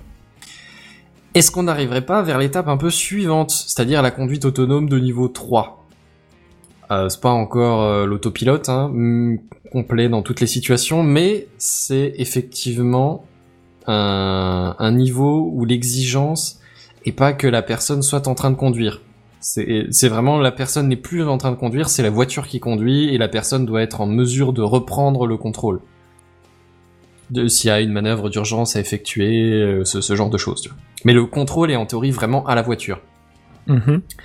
Alors c'est c'est le cas, mais c'est le cas euh, dans des situations particulières. Tu vois, c'est pas tout le temps en tout lieu, tu vois. Et c'est pas non plus. Et elle, suit la route, quoi. Elle, euh, c'est pas encore le GPS qui dit là on va prendre à gauche, là on va prendre à droite, euh, parce qu'on veut aller à tel et tel point. Et alors figurez-vous que oui, on y arrive, puisque alors c'est pas Tesla, c'est Honda qui a réussi euh, à recevoir la certification, qui a réussi à recevoir la certification. Alors pas pour les motos, hein, Buddy, désolé. Oh, non. Euh, mais pour une voiture euh, de niveau 3 donc au Japon. Est-ce que c'est parce que Honda est japonais, que qu'il y aurait une compétition, je, je ne sais pas. Mais le fait est que Honda a été euh, a eu l'autorisation du gouvernement japonais pour, euh, je, je crois que c'était mercredi, c'était peut-être la semaine dernière, je saurais plus jurer. Euh, Enfin bref, c'est- c'était tout tout tout tout récent euh, ils vont avoir le droit de conduire du coup, enfin de, de produire des voitures qui auront légalement le droit d'être des voitures euh, autonomes dans certains, dans certaines conditions. C'est là que tu, tu, tu, oui, ah, ça a l'air cool, c'est intéressant, c'est innovatif. Quand mais on y est, c'est on y est pas 100%, encore hein. tout à fait. C'est ça, ça, on n'y est pas du tout à du 100%. C'est le niveau 3, tu vois, c'est pas le niveau 5. Euh, alors bon, déjà c'est que au Japon, hein, puisque c'est encore le, le pays qui est régalien sur sur la question. Euh, ou l'État, euh, c'était aux États-Unis, ce genre de choses. Mais euh, et là, donc, outre le fait que ce soit que au Japon, c'est autorisé seulement sur les voies rapides et autoroutes. Je, je sais pas comment elles s'appellent au Japon, hein, mais euh, voilà, voies rapides, autoroutes, les, les grands axes de circulation, euh, sans petites routes sinueuses, sans virages et intersections.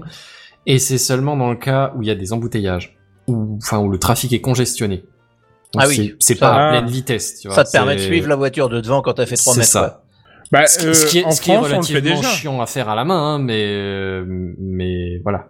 Tu disais, Buddy En France, euh, je sais que j'ai j'ai un collègue, euh, il a sa voiture de fonction, c'est euh, c'est une des dernières Golf, enfin avant-dernière, on va dire maintenant, et, euh, et elle fait déjà ça dans les bouchons, toute seule. Elle fait le suivi de la- du truc, De la voiture, mais elle a ouais. pas légalement le légalement lui, il a pas le droit de ne pas se concentrer sur la conduite. Ah oui, C'est oui, comme on ce qu'on disait sur les Tesla, c'est oui la voiture elle fait de beaucoup plus, de choses ouais. toute seule, mais c'est juste un outil. Il faut quand même que tu sois le manipulateur de l'outil. Il faut quand même que tu aies les Oui, deux mains sur le volant, patati patata. Ça c'est sûr. Ouais, et ben là, ce que je te dis, c'est que pour Honda, euh, à partir de maintenant, enfin, ils ont pas encore, euh, la voiture est pas encore en production, hein, mais la voiture qui sont en train de, la prochaine voiture qui vont sortir, le prochain modèle qui vont sortir, il aura cette fonctionnalité de vraiment, officiellement, si t'es dans les embouteillages genre, euh, pour rentrer chez toi ou pour aller au boulot le matin, t'as le droit dans cette voiture, si t'actives le mode, t'as le droit de te concentrer sur ton ton journal. Ou tes news du matin, ça, voilà. C'est pas mal au final, si vraiment ça se fait bien, euh, bon, Ah pourquoi bah clairement c'est c'est une avancée hein c'est c'est c'est oui c'est la prochaine étape tu va- vois c'est voilà, voilà c'est c'est ça. ça. à un moment donné tu vas pas passer de tout ou rien non plus J'allais dire qu'en connaissant le, le, le, le monde du travail japonais et, et sa délicatesse, je pense que ah bah vous êtes dans les bouchons, vous pouvez bosser. Donc votre Ouais, c'est ça. C'est vrai que ça peut être ça.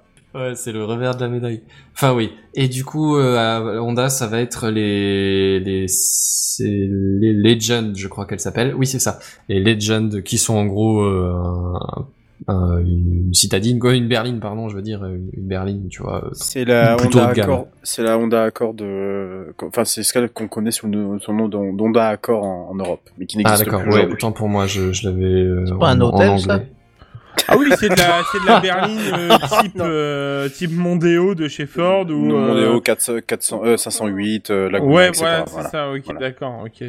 J'étais intrigué par la- l'aspect qu'elle aurait, en Euh, fait. T'es t'es sûr Redscape que c'est la, la Honda Accord? Parce que là moi sur l'article même en français j'en ai j'ai berline de luxe Legend.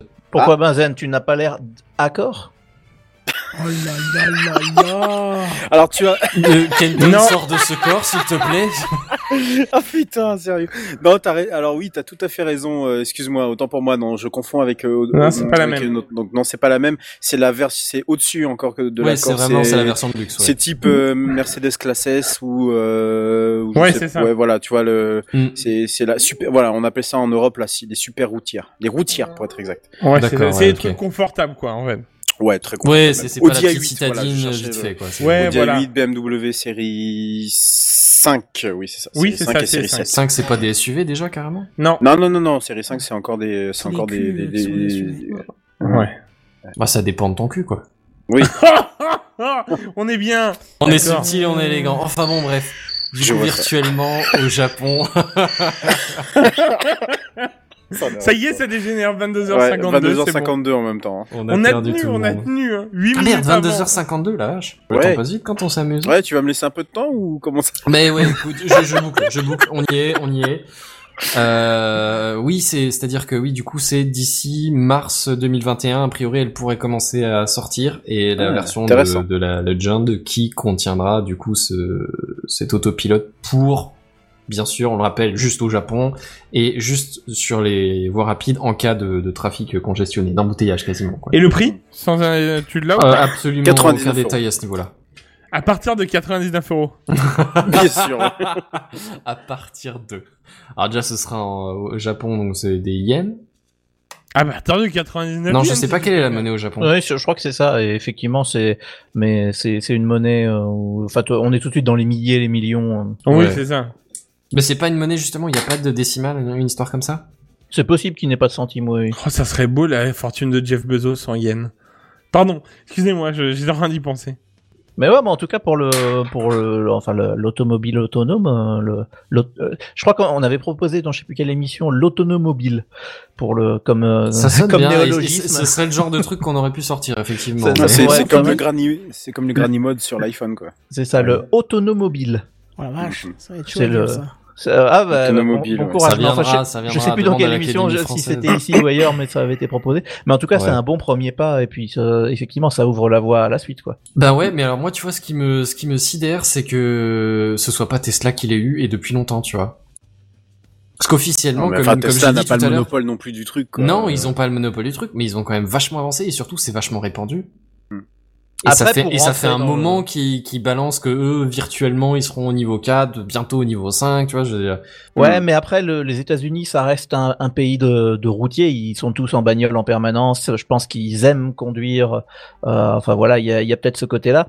Là où le Japon a peut-être une moins cette culture de l'automobile. Et justement, c'est le- les Japonais pour rentrer dans le, la caricature. le- ouais. Ils sont très dans la robotique, ils sont très dans euh, l'automatisation de beaucoup de choses. Donc peut-être C'est que pas faux. peut-être qu'il y a, il y a peut-être un aspect culturel aussi à prendre en compte. Ouais, c'est pas impossible. Est-ce que c'est parce qu'ils sont ouais, plus frileux, moins frileux, ou est-ce que c'est parce que ça va plus avec les us et coutumes et du coup ça choque moins, ou ou que justement, ouais, Mais en comme tout cas, c'est une initiative partout, nationale, donc euh, à la rigueur, il y a peut-être un effet, ouais, c'est peut-être ça peut-être un gros jeu effectivement. Je sais pas. Enfin bon, le fait est que cas. ça avance et que ouais, c'est peut-être que ça va lancer euh, d'autres constructeurs ou que ça va pousser un peu les autres législateurs à avancer sur le sujet. J'imagine qu'on vous tiendra au courant sur le sujet. Une fois que ça Mais bien sortira sûr. et qu'on aura les premiers retours, ce genre de joyeuseté. Après les premiers accidents. Euh, oh, soyons pas euh, langue langue. non plus. euh, on, va leur souhaiter toute la réussite Ouais, du puis monde. euh. si c'est dans des bouchons, les accidents auront lieu à deux à l'heure, donc on s'en fout. Enfin, ça, ça, ça sera des petits accidents si ça a lieu Oui, c'est vrai. Oui, mais c'est d'ailleurs peut-être pour ça qu'ils l'ont eu. Hein. C'est peut-être parce Le, que le justement risque l'enjeu est, est ouais, c'est plus ça. faible. Ouais. C'est vrai. Enfin, enfin bon, bref, on verra déjà tout ça. En attendant, on va prendre un peu de hauteur et je vous passe les news de Redscape. Tu as entendu le dernier truc là? Tu as vu l'iPad qui est sorti la dernière fois? C'est le dossier de la semaine. C'est le dossier de la semaine. C'est le dossier de la semaine. C'est le dossier de la semaine, mes amis. Ah, ça c'est moderne. Ça, c'est moderne. Et bah alors Oui, Eh Autant ben, pour moi, j'ai pas précisé que c'était les news de l'espace. euh, Oui, carrément, oui, Oui. c'est Spacecraft en fait, Oui, euh, en fait, je- suite à mon problème avant, quand j'ai fait les tests, j'ai viré des jingles et j'ai, je l'ai pas sous. Attends, Des alors- excuses, c'est comme les poils. tu att- voilà, tu attends une seconde, Ouais. le voilà. voilà. Je vais aller le chercher en manuel sur le.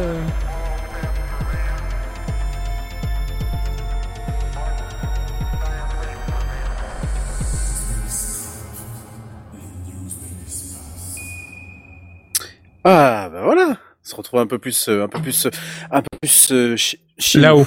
Oui, là-haut, effectivement. Euh, quittons donc du coup les basses affaires consuméristes de ce monde et prenons un bol d'air frais, pour ne pas dire carrément gelé, hein, en partant pour un voyage dans l'espace le plus profond. Souvenez-vous, messieurs, c'était le 20 août 1977, la sonde spatiale Voyager 2 s'arrachait de l'attraction terrestre via une fusée Titan pour un voyage dans l'inconnu, un saut dans l'espace intersidéral qu'elle allait rejoindre des décennies plus tard. Alors si je vous en parle aujourd'hui, c'est que chaque nouvelle tentative de communication avec ce qui est désormais euh, un des objets les plus lointains fabriqués par l'homme relève presque du miracle et confère à ce qu'il y aura peut-être de plus beau à retenir de notre espèce, c'est totalement subjectif de ma part, bien entendu. T'as vu la photo? Le... Que- Quelle photo? Tu l'as pas vu la photo? Quelle photo? Il y a pas de photo. Quelle photo? Ah, Bah de, de ça justement, euh, il a pris une photo de la Terre. Ah Bah le pays Blue pas, Dot. Non. Le C'est bon- ça le- quand il s'est retourné. Oui, oui. Le, c'est- pays- le pays Blue Dot, Ouais, mais ça, ça fait longtemps, c'est pas c'est vrai. 94, Voilà. 1994. Donc euh, C'était ça- c'était si si que ça déjà Ah ouais ouais ouais. Ah ouais, oui, on marche déjà très loin. 77, ouais, ouais, non, 94, ouais, non, non, Ah, dit, il était. Ah ouais ouais non mais il était déjà. Très loin, pour moi. Il était déjà. Et très puis il fallait ouais. prendre la photo avant. Il n'y avait pas encore de caméra 4K hein, à l'époque. J'avoue ouais c'est clair. Un petit Euh, selfie non plus. Ou alors il s'est pris en selfie lui-même, mais ça, ça m'étonnerait. Le tout pour une sonde qui a été lancée il y a exactement 43 ans, euh, 2 mois, 23 jours, 7 heures, 29 minutes et 6 secondes à l'heure exacte où je vous parle. Et, et, et cette sonde, du coup, peut-elle être, être, pardon, encore en état de marche? Oui, en état de marche. Elle est toujours en marche. Oui, messieurs. Car ce 29 octobre dernier, la NASA a annoncé qu'elle avait rétabli le contact avec la sonde qui s'était rompue depuis mars. Voyager 2 est donc toujours en vie. Alors concrètement, lorsque la NASA essayait de communiquer avec la sonde, hein, euh, il y avait la, la réception euh, qui provenait de Voyager 2 était possible. Par contre, tout ce qui tout ce qui Voyager 2 émettait n'était plus disponible. Voilà. C'est assez concrètement ce qui s'est passé. Alors bien sûr, pas d'opération de réparation sur place. Hein. De toute façon, les pauvres auraient été gelés et pas plus de TeamViewer, bien entendu. Merde, ça Là- marchait pas? Ah, ça marchait pas. Ils avaient un problème. Il y avait de- un blue screen. Il y avait un port Ah. qui était bloqué. Un petit telnet des familles. Un petit VNC. hop. Alors, la solution euh, à ce problème, euh, eh bien, c'est ce que normalement vous allez voir dans le dans le live YouTube. En tout cas pour ceux qui sont qui nous suivent euh, qui nous suivent en direct, euh, c'est c'est l'antenne du coup. C'est une antenne qui est euh, installée sur Terre. Je sais pas si Kenton tu peux passer la seconde image. Bien sûr. Pour- que je peux. Voilà, pour du coup l'antenne. Euh... Explication. Alors pour suivre ce type d'engin, il existe un réseau terrestre d'antennes, le Deep Space Network, ou réseau de communication avec l'espace lointain de la NASA. Ce réseau, il a été construit en fait dans les années 60. C'est un réseau de trois complexes contrôlé par le Jet Propulsion Laboratory, hein, le JPL, pour communiquer avec certains satellites, mais surtout avec les sondes d'exploration du système solaire. Leurs points d'implémentation sont l'Australie, près de Canberra, en euh, près de Canberra, pardon, en Espagne, à quelques encablures de Madrid, et en Californie, dans les déserts de Mojave. Ces trois sites sont espacés d'environ 120 degrés en longitude pour assurer des liaisons ininterrompues avec les sondes spatiales, malgré le fait que la Terre tourne. Et sur chacun des complexes, plusieurs il y a plusieurs antennes paraboliques, dont les plus grandes euh, sont euh, et celle notamment de et celle qui est nommée DSS 43 et qui mesure tout de même 70 mètres de diamètre. Voilà. Alors, comme Voyager 2 a en fait un déplacement vers le sud par rapport au plan orbital terrestre, il n'y a qu'une seule antenne du coup qui est capable de la voir et cette antenne est forcément située bah, en Australie. hein. ça voilà, je vais pas vous faire un, cours de physique, ça semble être assez normal. D'ailleurs, euh, juste en passant, hein, Voyager 1, elle peut communiquer avec les deux antennes qui sont plus situées dans l'hémisphère nord du coup, hein, puisque elle son plan orbital, euh, son, déplacement est vers le nord par rapport euh, au plan orbital de la Terre. Un petit peu moins incliné que, l'autre vers le sud, je Elle, suivait ouais, un ouais. tout petit peu plus le, le plan. hein, si Ouais, c'est ça. Elle, elle suivait un peu, un peu plus le plan. Voyager 2 est beaucoup plus courbe que Parce qu'elle que- allait que- chercher que des sœur. planètes euh, à un moment donné. C'est exactement ça. De toute façon, les deux missions en fait ont euh, leur, leur mission principale, ça a été de de, de, de, pouvoir euh, aller découvrir les, les, les quatre géantes gazeuses et euh, l'une devait pallier en fait à la panne de l'autre, mais euh, les deux ont réussi. Les, enfin, le Voyager 1 a réussi sa mission et donc du coup, bah, Voyager 2 a, a pu en- entre guillemets être consacré à, à d'autres choses plus spécifiques. Alors, le Canberra Deep Space Communication Complex du DSN, Deep Space Network, est en effet la seule avec sa grande antenne de 70 mètres à pouvoir communiquer. Problème, et pas des moindres, elle était un tout petit peu en travaux depuis mars pour euh, Ah. du coup la remettre à jour, tu peux le dire, afin d'améliorer 5G? son efficacité. Ils lui ont mis la 5G, c'est sans doute possible. Et en plus, d'ailleurs, t'es pas si loin de, de, de, de- ta connerie est pas si loin de la réalité. Le but étant entre autres de préparer l'arrivée des nouvelles missions lunaires et martiennes. Et dans cette remise à niveau a également été changé, au passage, hein, juste comme ça, l'émetteur radio en bande S. Qu'est-ce que c'est la bande S hein? Euh, Vous la connaissez forcément hein, si vous suivez la tech, TechCrop bien entendu, tous les jeudis soirs euh, dès 21h, puisque c'est celle de la 4G, tout simplement. Hein, euh, c'est cette Ah, bande bah, qui vois. part de la 2, de- qui part, qui part en fait de la de 2 GHz et qui va jusqu'à 4 GHz. Voilà. Et donc du, coup dedans vous avez forcément la 4G qui est à 2500 2600 euh, MHz, un truc comme ça. Et c'est bien sûr euh, celle qui est, et vous pouvez l'imaginer, la seule bande capable de faire transiter des signaux dans l'espace profond qui permet du coup de communiquer encore avec Voyager 2. Alors, juste pour la petite histoire, hein, l'émetteur avait quand même 47 ans. voilà. Donc, euh, Ouais, c'est ça qui est marrant, c'est qu'au final, Ouais. c'est que il- elle a toujours de l'énergie pour euh, répondre en fait. C'est euh, Non, non, là, là c'était l'émetteur. L'émetteur sur Terre qui avait 47 ans. Donc encore Ah, plus vieux que, Ah, il était là que les avant, en fait. sondes. Il était là avant, effectivement. Les, Ah, merde, les- les- euh, rappelle-toi, j'ai dit que les, les complexes étaient, ont été construits dans les années 60, Exact. qui étaient encore déjà plus vieux. Donc euh, voilà, on est bien d'accord que l'ob- l'obsolescence programmée n'existait pas vraiment à l'époque. En tout cas, la, la- la définition n'était pas euh, tout à fait la même. Alors cette première communication, du coup, depuis mars, prouve que du coup les opérations se sont bien déroulées et que l'antenne fonctionne, hein, que du coup la réparation, la mise à jour a été une réussite, hein, puisque Voyager 2 a renvoyé un signal confirmant qu'elle avait reçu le message et exécuté les commandes que leur avait qu'avait envoyé le JPL. Euh, toutefois, l'antenne sera euh, totalement opérationnelle qu'en février 2021. D'ailleurs, ça, ça, peut se voir euh, puisqu'ils ont un, site qui s'appelle eyes.nasa.gov où vous pouvez voir les, les, trois sites Madrid, Goldstone, donc dans les, déserts de Mojave aux États-Unis et Canberra en Australie, où vous pouvez voir donc la, la, la plus grosse antenne, la numéro 43, qui est donc celle qui est utilisée pour justement la communication vers Voyager 2, qui est euh, qui est actuellement en phase de test, qui est bien marqué en phase de testing. Voilà. Et euh, on peut Quand d'ailleurs vois la voir. taille du truc, quoi. c'est- Voilà, on peut voir d'ailleurs euh, que sur ce même site de Canberra, on a donc le suivi de SOHO, qui est donc le, le, le, le, le- satellite qui permet de, de qui, qui fait des observations du Soleil notamment, et euh, celle de Mars Odyssey pour ne citer euh, que, lui- que lui, celui de Lunar Reconnaissance Orbiter, etc., etc. Je vous- je- le lien est dans pour ceux qui sont euh, de, de Techcraft, le lien est dans bah, justement les liens de de de de, de ma de ma news. Voilà. Euh, bon bah d'ici là, il faudra se contenter en fait que de brefs contacts euh, avec la sonde. Et d'ailleurs, je sais pas pourquoi, mais moi j'ai toujours, j'imagine toujours un mec qui tape une commande de ping et qui attend. Et il attend, il attend très longtemps. Enfin, il attend quand même 17 heures et 8 minutes pour recevoir un packet received. Voilà. Ah ouais, mais voilà. 17 heures et 8 minutes ça, étant tu le temps. t'imagines? Non, Non, Non. ben non, non, non. pas du tout. Là, faut pas être pressé. Hein. Parce que oui, Voyager 2 est très très très très putain de loin. Rendez-vous compte, depuis 21h ce soir jusqu'à à peu près 22h50 tout à l'heure, la sonde a parcouru la vitesse, la, la, la, distance de 41 825 km. Il a fait en fait une fois, le temps qu'on parle, il a fait une fois le tour de la Terre. Voilà. Là, il est actuellement, alors les chiffres changent toujours, mais au moment où j'ai arrêté le décompte à 22h50, il est à exactement 14 milliards de kilomètres. 14 milliards 106 millions, euh, non, euh, si, qu'est-ce que je dis? Ouais, 14 milliards 106 millions 916, non, non, non, non, je dis de la merde, je dis de la merde, je dis de la merde. Euh, il est, il est, il est, attendez, attendez, attendez, il est, oui, c'est ça. Non, non, 14 milliards 106 millions 916 262 et ça évolue en fait. J'ai le compteur qui, qui, qui, c'est comme, comme le compteur du Téléthon, c'est pareil, le truc qui s'affole. Et il est à exactement 125 unités astronomiques, euh, ce qui parle euh, peut-être un peu mieux que euh, 14 millions de. C'est moins de- gros, quoi. 14 milliards de kilomètres, ouais, voilà, c'est un peu moins, voilà. Euh, D'ailleurs, je vous ai parlé L'unité astronomique, c'est entre la Terre et, la- et le Soleil. Tout à hein, c'est fait, oui, voilà, pour juste rappeler le contexte, effectivement, l'unité astronomique, une unité Donc ouais, astronomique, 123 fois ça, c'est euh, Voilà. voilà. Non, 123, euh, 125 tu disais pardon. Oui. c'est 125. Bah, C'est- ça donne, ça te donne le chiffre, effectivement. Non, mais c'est énorme. Mais, euh, mais je veux dire, le, le chiffre est beaucoup plus digeste de le sortir comme ça. Ouais, Bien sûr, on- évidemment, c'est pour on ça se qu'on- rend plus facilement compte, je trouve. Oui. Voilà, c'est pour ça qu'on compresse un peu le, le, le chiffre. C'est des, c'est des échelles, hein. et les échelles bah, sont faites pour être réduites, et c'est pour ça qu'on a créé l'année-lumière, et, etc., etc. Euh, on- alors avant l'année-lumière, il y a le parsec, hein, il y a l'unité astronomique, le parsec, voilà, etc., etc. Mais c'est fait pour effectivement réduire les échelles, les échelles, parce que sinon c'est déjà assez inimaginable finalement. 30 millions de kilomètres, c'est pas très très très parlant. Donc voilà, euh, les échelles sont, Ouais, sont- un escabeau, pour ça, quoi.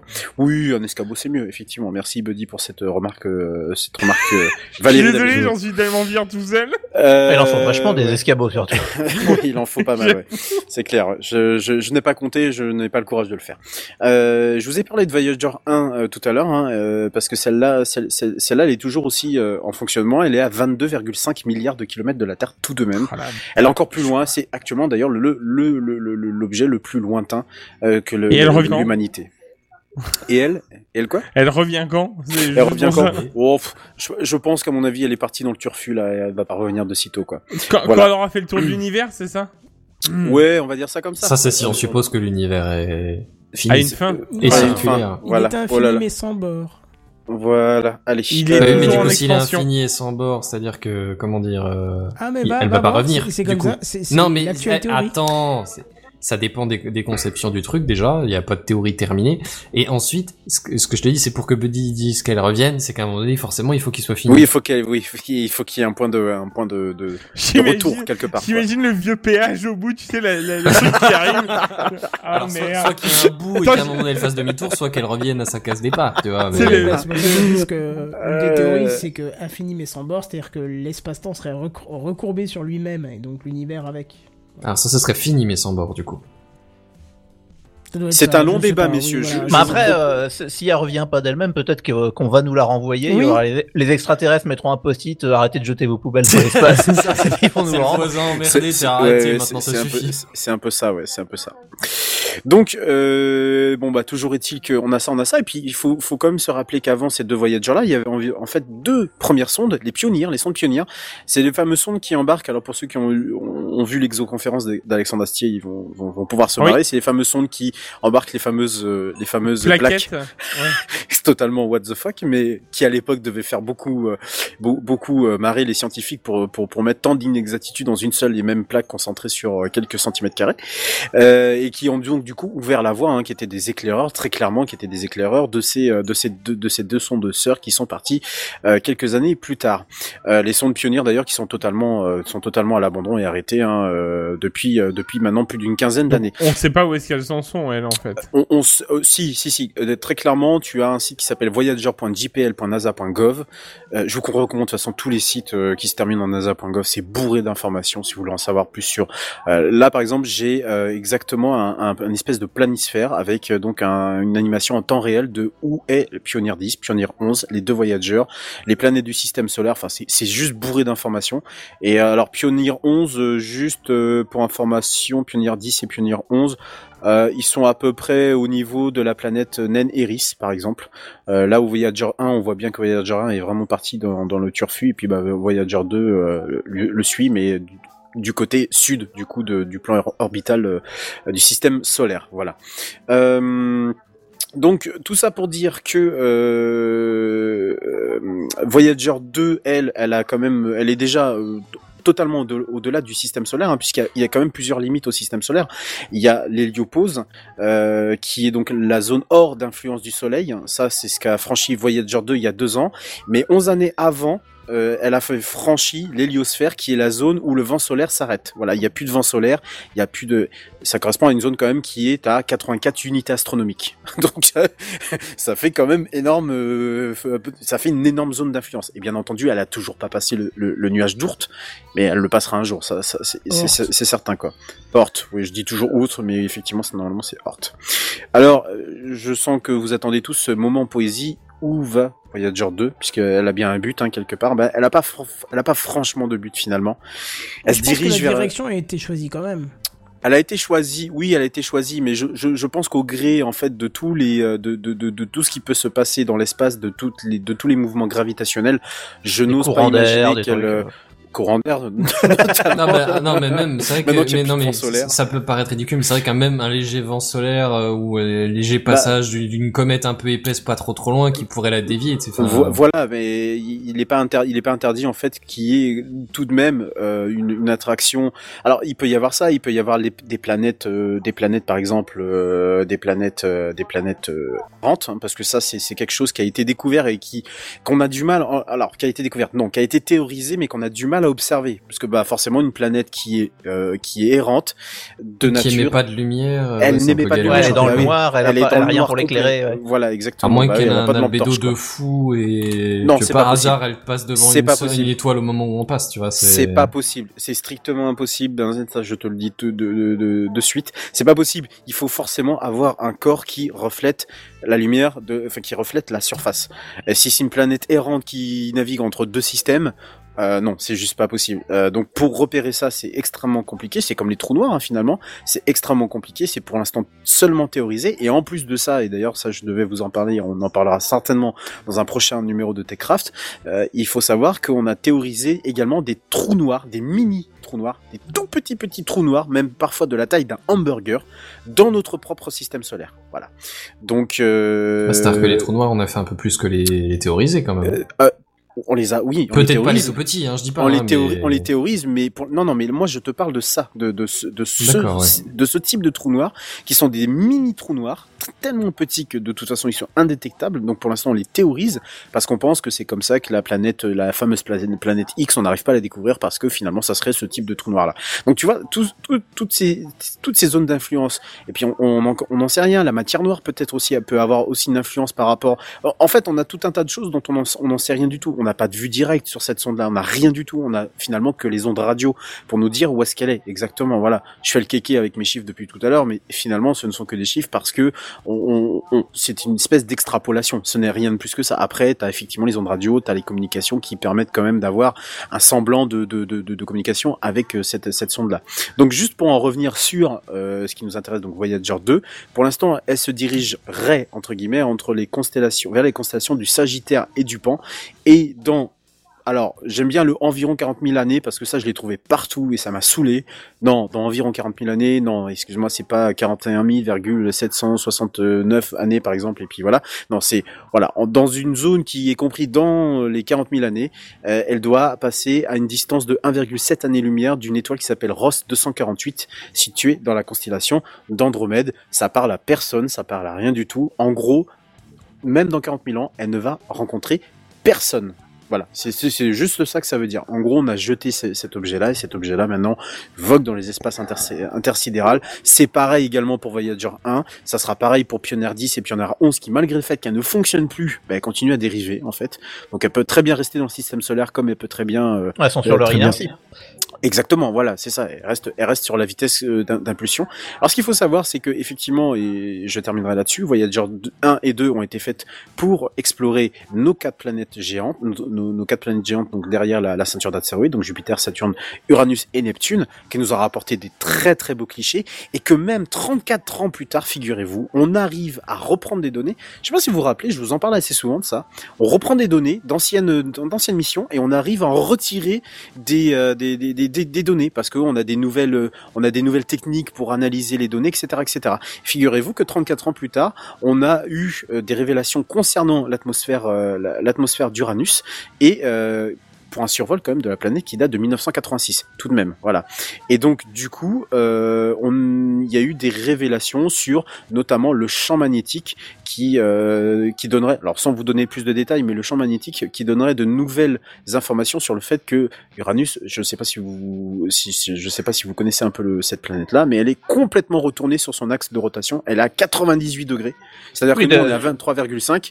Elle, elle est carrément retournée. Voilà, elle est, elle est complètement. Sur certaines modé- modélisations qui sont pas forcément des photos mais plus des, des images, on voit d'ailleurs qu'elle a tout petits anneaux mais verticaux du coup. Oui, tout à fait. Et, et ça, Exactement. c'est- oui, ça, oui. ça fait très joli, je trouve. Ça- fait effectivement euh, très très joli. Et donc on a euh, on, on a euh, on a donc avec ça et puis grâce donc à ces nouvelles à ces données qui sont anciennes mais qui ont été exploitées que seulement aujourd'hui, on a découvert que bah, entre guillemets elle fuyait de l'atmosphère. c'est très drôle. hein. J'ai vu le j'ai vu le titre cet après-midi, mais j'ai trouvé ça très très très drôle. On dit plutôt, là. Ou- ne- non, c'est pas tout à fait ça. Ah ouais Elle dégaze Euh, quoi. c'est- pas tout à fait ça, mais euh, euh, il y a en fait une comme une bulle magnétique en fait qui fait s'échapper l'atmosphère de de de- de- D'accord. d'Uranus dans l'espace. Tout, simple, tout simplement, j'allais dire tout simplement, mais non. On pourra le traiter un peu plus tard hum, dans dans Techcraft, mais en gros c'est ça que ça c'est ça que ça dit quoi. Euh, donc voilà, on arrive en plus à réexploiter des données très très anciennes qui aujourd'hui bah du coup font font totalement sens par rapport à nos découvertes récentes de ces planètes qui sont, je vous le rappelle, toujours aussi inconnues à nos yeux malgré leur, proxi- leur proximité immédiate avec la Terre. Donc voilà, bon vent et bon voyage à Voyager 2, Voyager 1, et puis euh, on fera le point dans 40 000 ans si... euh, Ah oui, si- ce serait bien, si- voilà. Ah, ce serait très bien Techcraft. Saison numéro combien de un Techcraft, hein Oh, c'est dans, dans- c'est dans, dans, dans beaucoup de Techcraft. Hein. Je pense que voilà, on, on aura le temps de, on aura le temps d'ici là de, de, de Et on n'aurait pas la digresser un techno- bon moment. On n'aurait pas la technologie à l'heure actuelle d'envoyer quelque chose d'encore plus rapide et qui pourrait rattraper. euh, Euh, non, non, non, bah non, non, non, non, tu peux, tu peux pas, tu, c'est pas possible de rattraper quoi que ce soit. Tu, tu, tu- ou alors il faudrait un objet qui, parce qu'alors il faut bien imaginer quelque chose, c'est que Voyager 2 a profité de la, de, alors Voyager 1 et Voyager 2 ont été lancés parce que à ce moment où ils ont été lancés en 77, il y a eu une conjonction exceptionnelle euh, qui ne se produit que tous les 176 ans. C'est-à-dire que pendant ce laps de temps-là, ils peuvent, euh, alors pour vous que, que je retrouve euh, mon texte par rapport Le, à ça. le concept utilisé, c'est la fronde gravitationnelle gravitationnelle en fait. Voilà, c'est ça exactement. Tous les 176 ans. Et donc ça tombait en 1977. Et donc grâce à ça, en fait, Voyager 2 n'a quasiment pas consommé de carburant, mais quasiment rien du tout. Hein, euh, vraiment, euh, de sorte à ce qu'elle utilise que l'attraction euh, gravitationnelle de chacune des planètes qu'elle a euh, Ah pu ouais. euh, du coup visiter. Donc finalement, la euh, technologie d'origine a, a- a servi entre la Terre et Jupiter, mais une fois passé, euh, après c'était le- le- l'attraction des planètes qui a fait le, le Voilà, job. quoi. exactement Donc entre ça. guillemets, peu importe le moteur. Et puis, Donc, une euh, fois que c'est lancé, donc- rien ne la freine. Ah oui, voilà exactement. Rien, bah, non, non, Mouvement rien- rectiligne, rien- uniforme Ah non, non, dans mais, l'espace, ouais. tout ça. Non, non, non, non, mais rien, rien, rien, ne, rien ne pourra freiner. De toute façon, le, le, Oui, mais pas. prenons clair. c'est quoi sa vitesse actuelle euh... À quoi À Voyager Je sais pas. Oui. Je, je, je, je- attends, j'ai peut-être ça sur le site, mais là, j'ai j'ai Non, pas je ça. suis pas sûr. pas ça- mais bon, enfin pas ça c'est, ça, je me dis, c'est si ça se trouve, il y a, il y a un moyen de, d'aller plus. Alors, vitesse par rapport à la Terre. Alors 39 vitesse. 000 km par seconde. Ouais, j'ai 34 390 miles, donc euh, oui, je multiplié par euh, 1800 et quelques pour faire des kilomètres à l'heure. Ouais, ça, Ouais, doit, ça, ça doit être 1600. ça. Ouais. 1600. 1600, ouais, ouais, c'est ça, ça doit être ça, oui, effectivement, ouais. Ouais. Donc, euh, non, mais j'avais une dernière euh, petite chose à vous dire, mais je retrouve plus teuf, exactement. Euh, non, bah, ça sera, ça sera pour une prochaine fois. Donc voilà. Moi, je non, mais ai en tout cas, c'est vachement intéressant. Moi, c'est euh, ces missions euh, Pioneer et Voyager, ça m'a toujours euh, vachement intrigué. ouais, c'est des objets qui vont tellement loin. hallucinant, quoi. Et, et, Et et surtout- tout, et tout à l'heure, tu parlais de, des plaques de Pioneer qui effectivement, Oui. euh, bon, euh, sont, Oui. sont Sans, critiquables à, qu'elle est. à, à pas mal d'égards. Il y a, il y a Oui. les plaques plus ou moins similaires sur Voyager, mais elles ont été mises à jour. Et surtout sur Mm. les Voyager, il y a un disque qui a été rajouté. Oui, tout à fait. Le, le fameux disque en or, Le alors qui, disque, con- oui, qui oui. contient des sons, des images, des choses, Oui. et, oui, et oui. notamment des musiques. Et, euh, et- et- et moi qui aime pas mal le, le rock and roll des années 50-60, je sais qu'il y a Johnny B. Good dessus, de Chuck Berry. Ah oui. et, et moi, l'idée de me dire que le, le, le morceau de culture humaine qui est le plus loin de, de, de, de, de nous et qu'on a envoyé le plus Chuck loin, Berry. Le mieux c'est Johnny B. Good. techniquement. Ouais. Et m- moi, je trouve ça vachement bien. Donc, euh, ouais, ça, c'est un truc que j'aime. Alors, il voilà. même qu'en phase B, il y a le générique de Techcraft, mais je suis pas sûr. Et, et Ça, c'est une légende. Et, et dernière petite info, voilà, de première euh, ju- ré- rectification par rapport à ce, ce que je disais tout à l'heure, c'est 18,6 milliards de kilomètres, pardon, pas 14, euh, 14 milliards. Et euh, deuxième petite chose, euh, parce que ça, 14 milliards, ça doit être euh, des miles, tout simplement. Je me suis fait avoir. Et deuxième petite chose, il y a quand même des systèmes qui sont toujours en fonctionnement sur ces deux sondes. Voyager 2 en, en, en possède même un de plus que son, que sa sœur, mais il y a encore des objets. Alors au fur et à mesure du temps, ils les éteignent jusque je crois en 2025 où il va en rester plus qu'une seule. Je crois que c'est le Cosmic Ray Subsystem, euh, mais c'est tout. C'est tout ce qui restera et elle finira euh, par s'éteindre définitivement. Alors ils estiment, les dernières estimations, c'est 50 ans environ avant qu'elle s'éteigne, euh, avant que, avant qu'elle s'éteigne définitivement euh, et qu'elle qu'elle vogue euh, seule. Toute n'a pas de panneau voilà. solaire, si Non, elle n'a pas de panneau solaire. Ah, elle n'a de pas toute de façon, panneau elle solaire. tellement c'est- loin du soleil que ça servirait plus à De grand toute chose. façon, hein. oui, ça ne servirait pas à grand Oui, chose. mais Euh, on peut, on peut s'imaginer que dans ouais. X millions d'années, elle s'approche d'une étoile et puisse redémarrer. Ça serait pas. Ça, c'est vrai, ça serait. Oui, ça c'est c'est c'est ce que j'ai pensé aussi. Et j'aurais, on aurait pu même penser qu'elle aurait pu utiliser l'énergie solaire au départ en fait pour euh, pour l'utiliser pour recharger ses batteries pour qu'elle soit toujours up.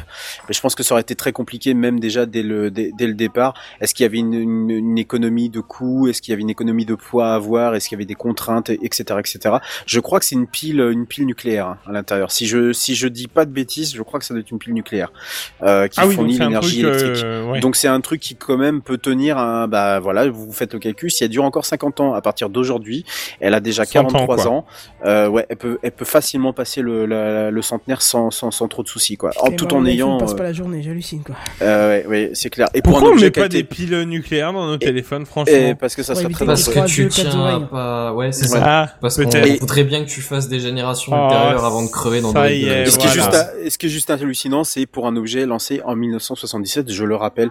Et ça, ça, on a du mal à- à- aujourd'hui à l'imaginer, mais on a une, on avait, on avait, mais c'est comme Apollo 11 qui est lancé sur euh, sur la Lune avec euh, des- une technologie. euh, aujourd'hui, on, en- on en rigole, mais on n'a même pas. Ouais, c'est rigolé ça, tellement- avec des bonnes grosses résistances, soudées à la main. euh. C'est-à-dire que c'est même pas du microprocesseur, c'est du condo. Ah C'est bah du non, il y a pas, il y a microprocesseur, il y a pas. Il n'y avait pas de microprocesseur, c'était du condo et on arrivait à faire ça. Là, on est sur de la technologie ultra basique, mais qui pourtant est, capable encore de communiquer avec des appareils aujourd'hui sur Terre. Bon, on a adapté le truc évidemment, mais qui permet tout de même de, de, de faire fonctionner la chose avec des commandes sans doute très simples. Hein. C'est juste en fait des envois de commandes qui dit bonjour, hein, hello, voilà, et, euh, un retour de commande et puis voilà, on sait qu'elle est en vie.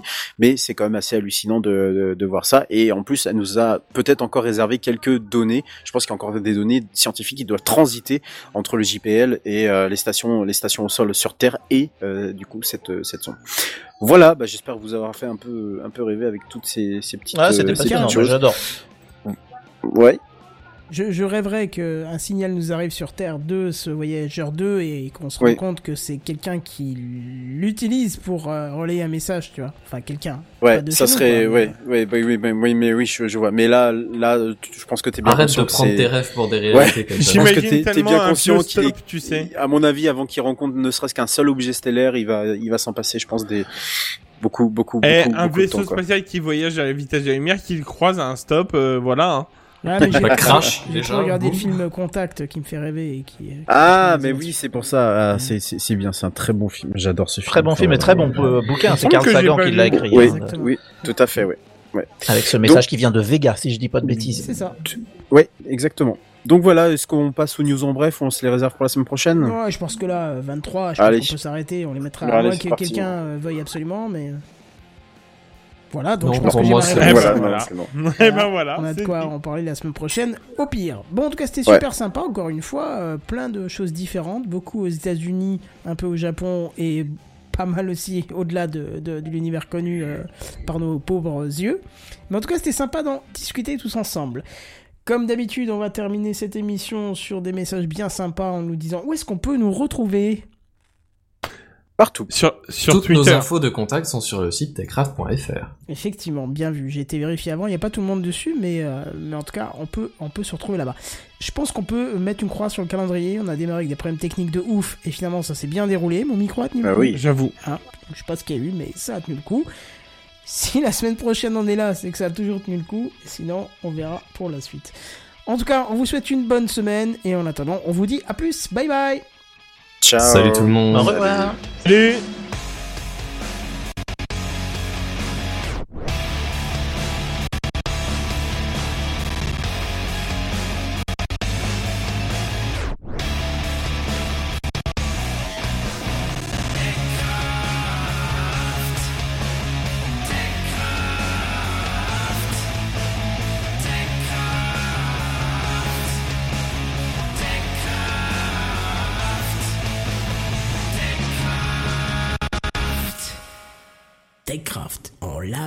tous les jeudis dès 21h. Plus d'informations sur www.techcraft.fr.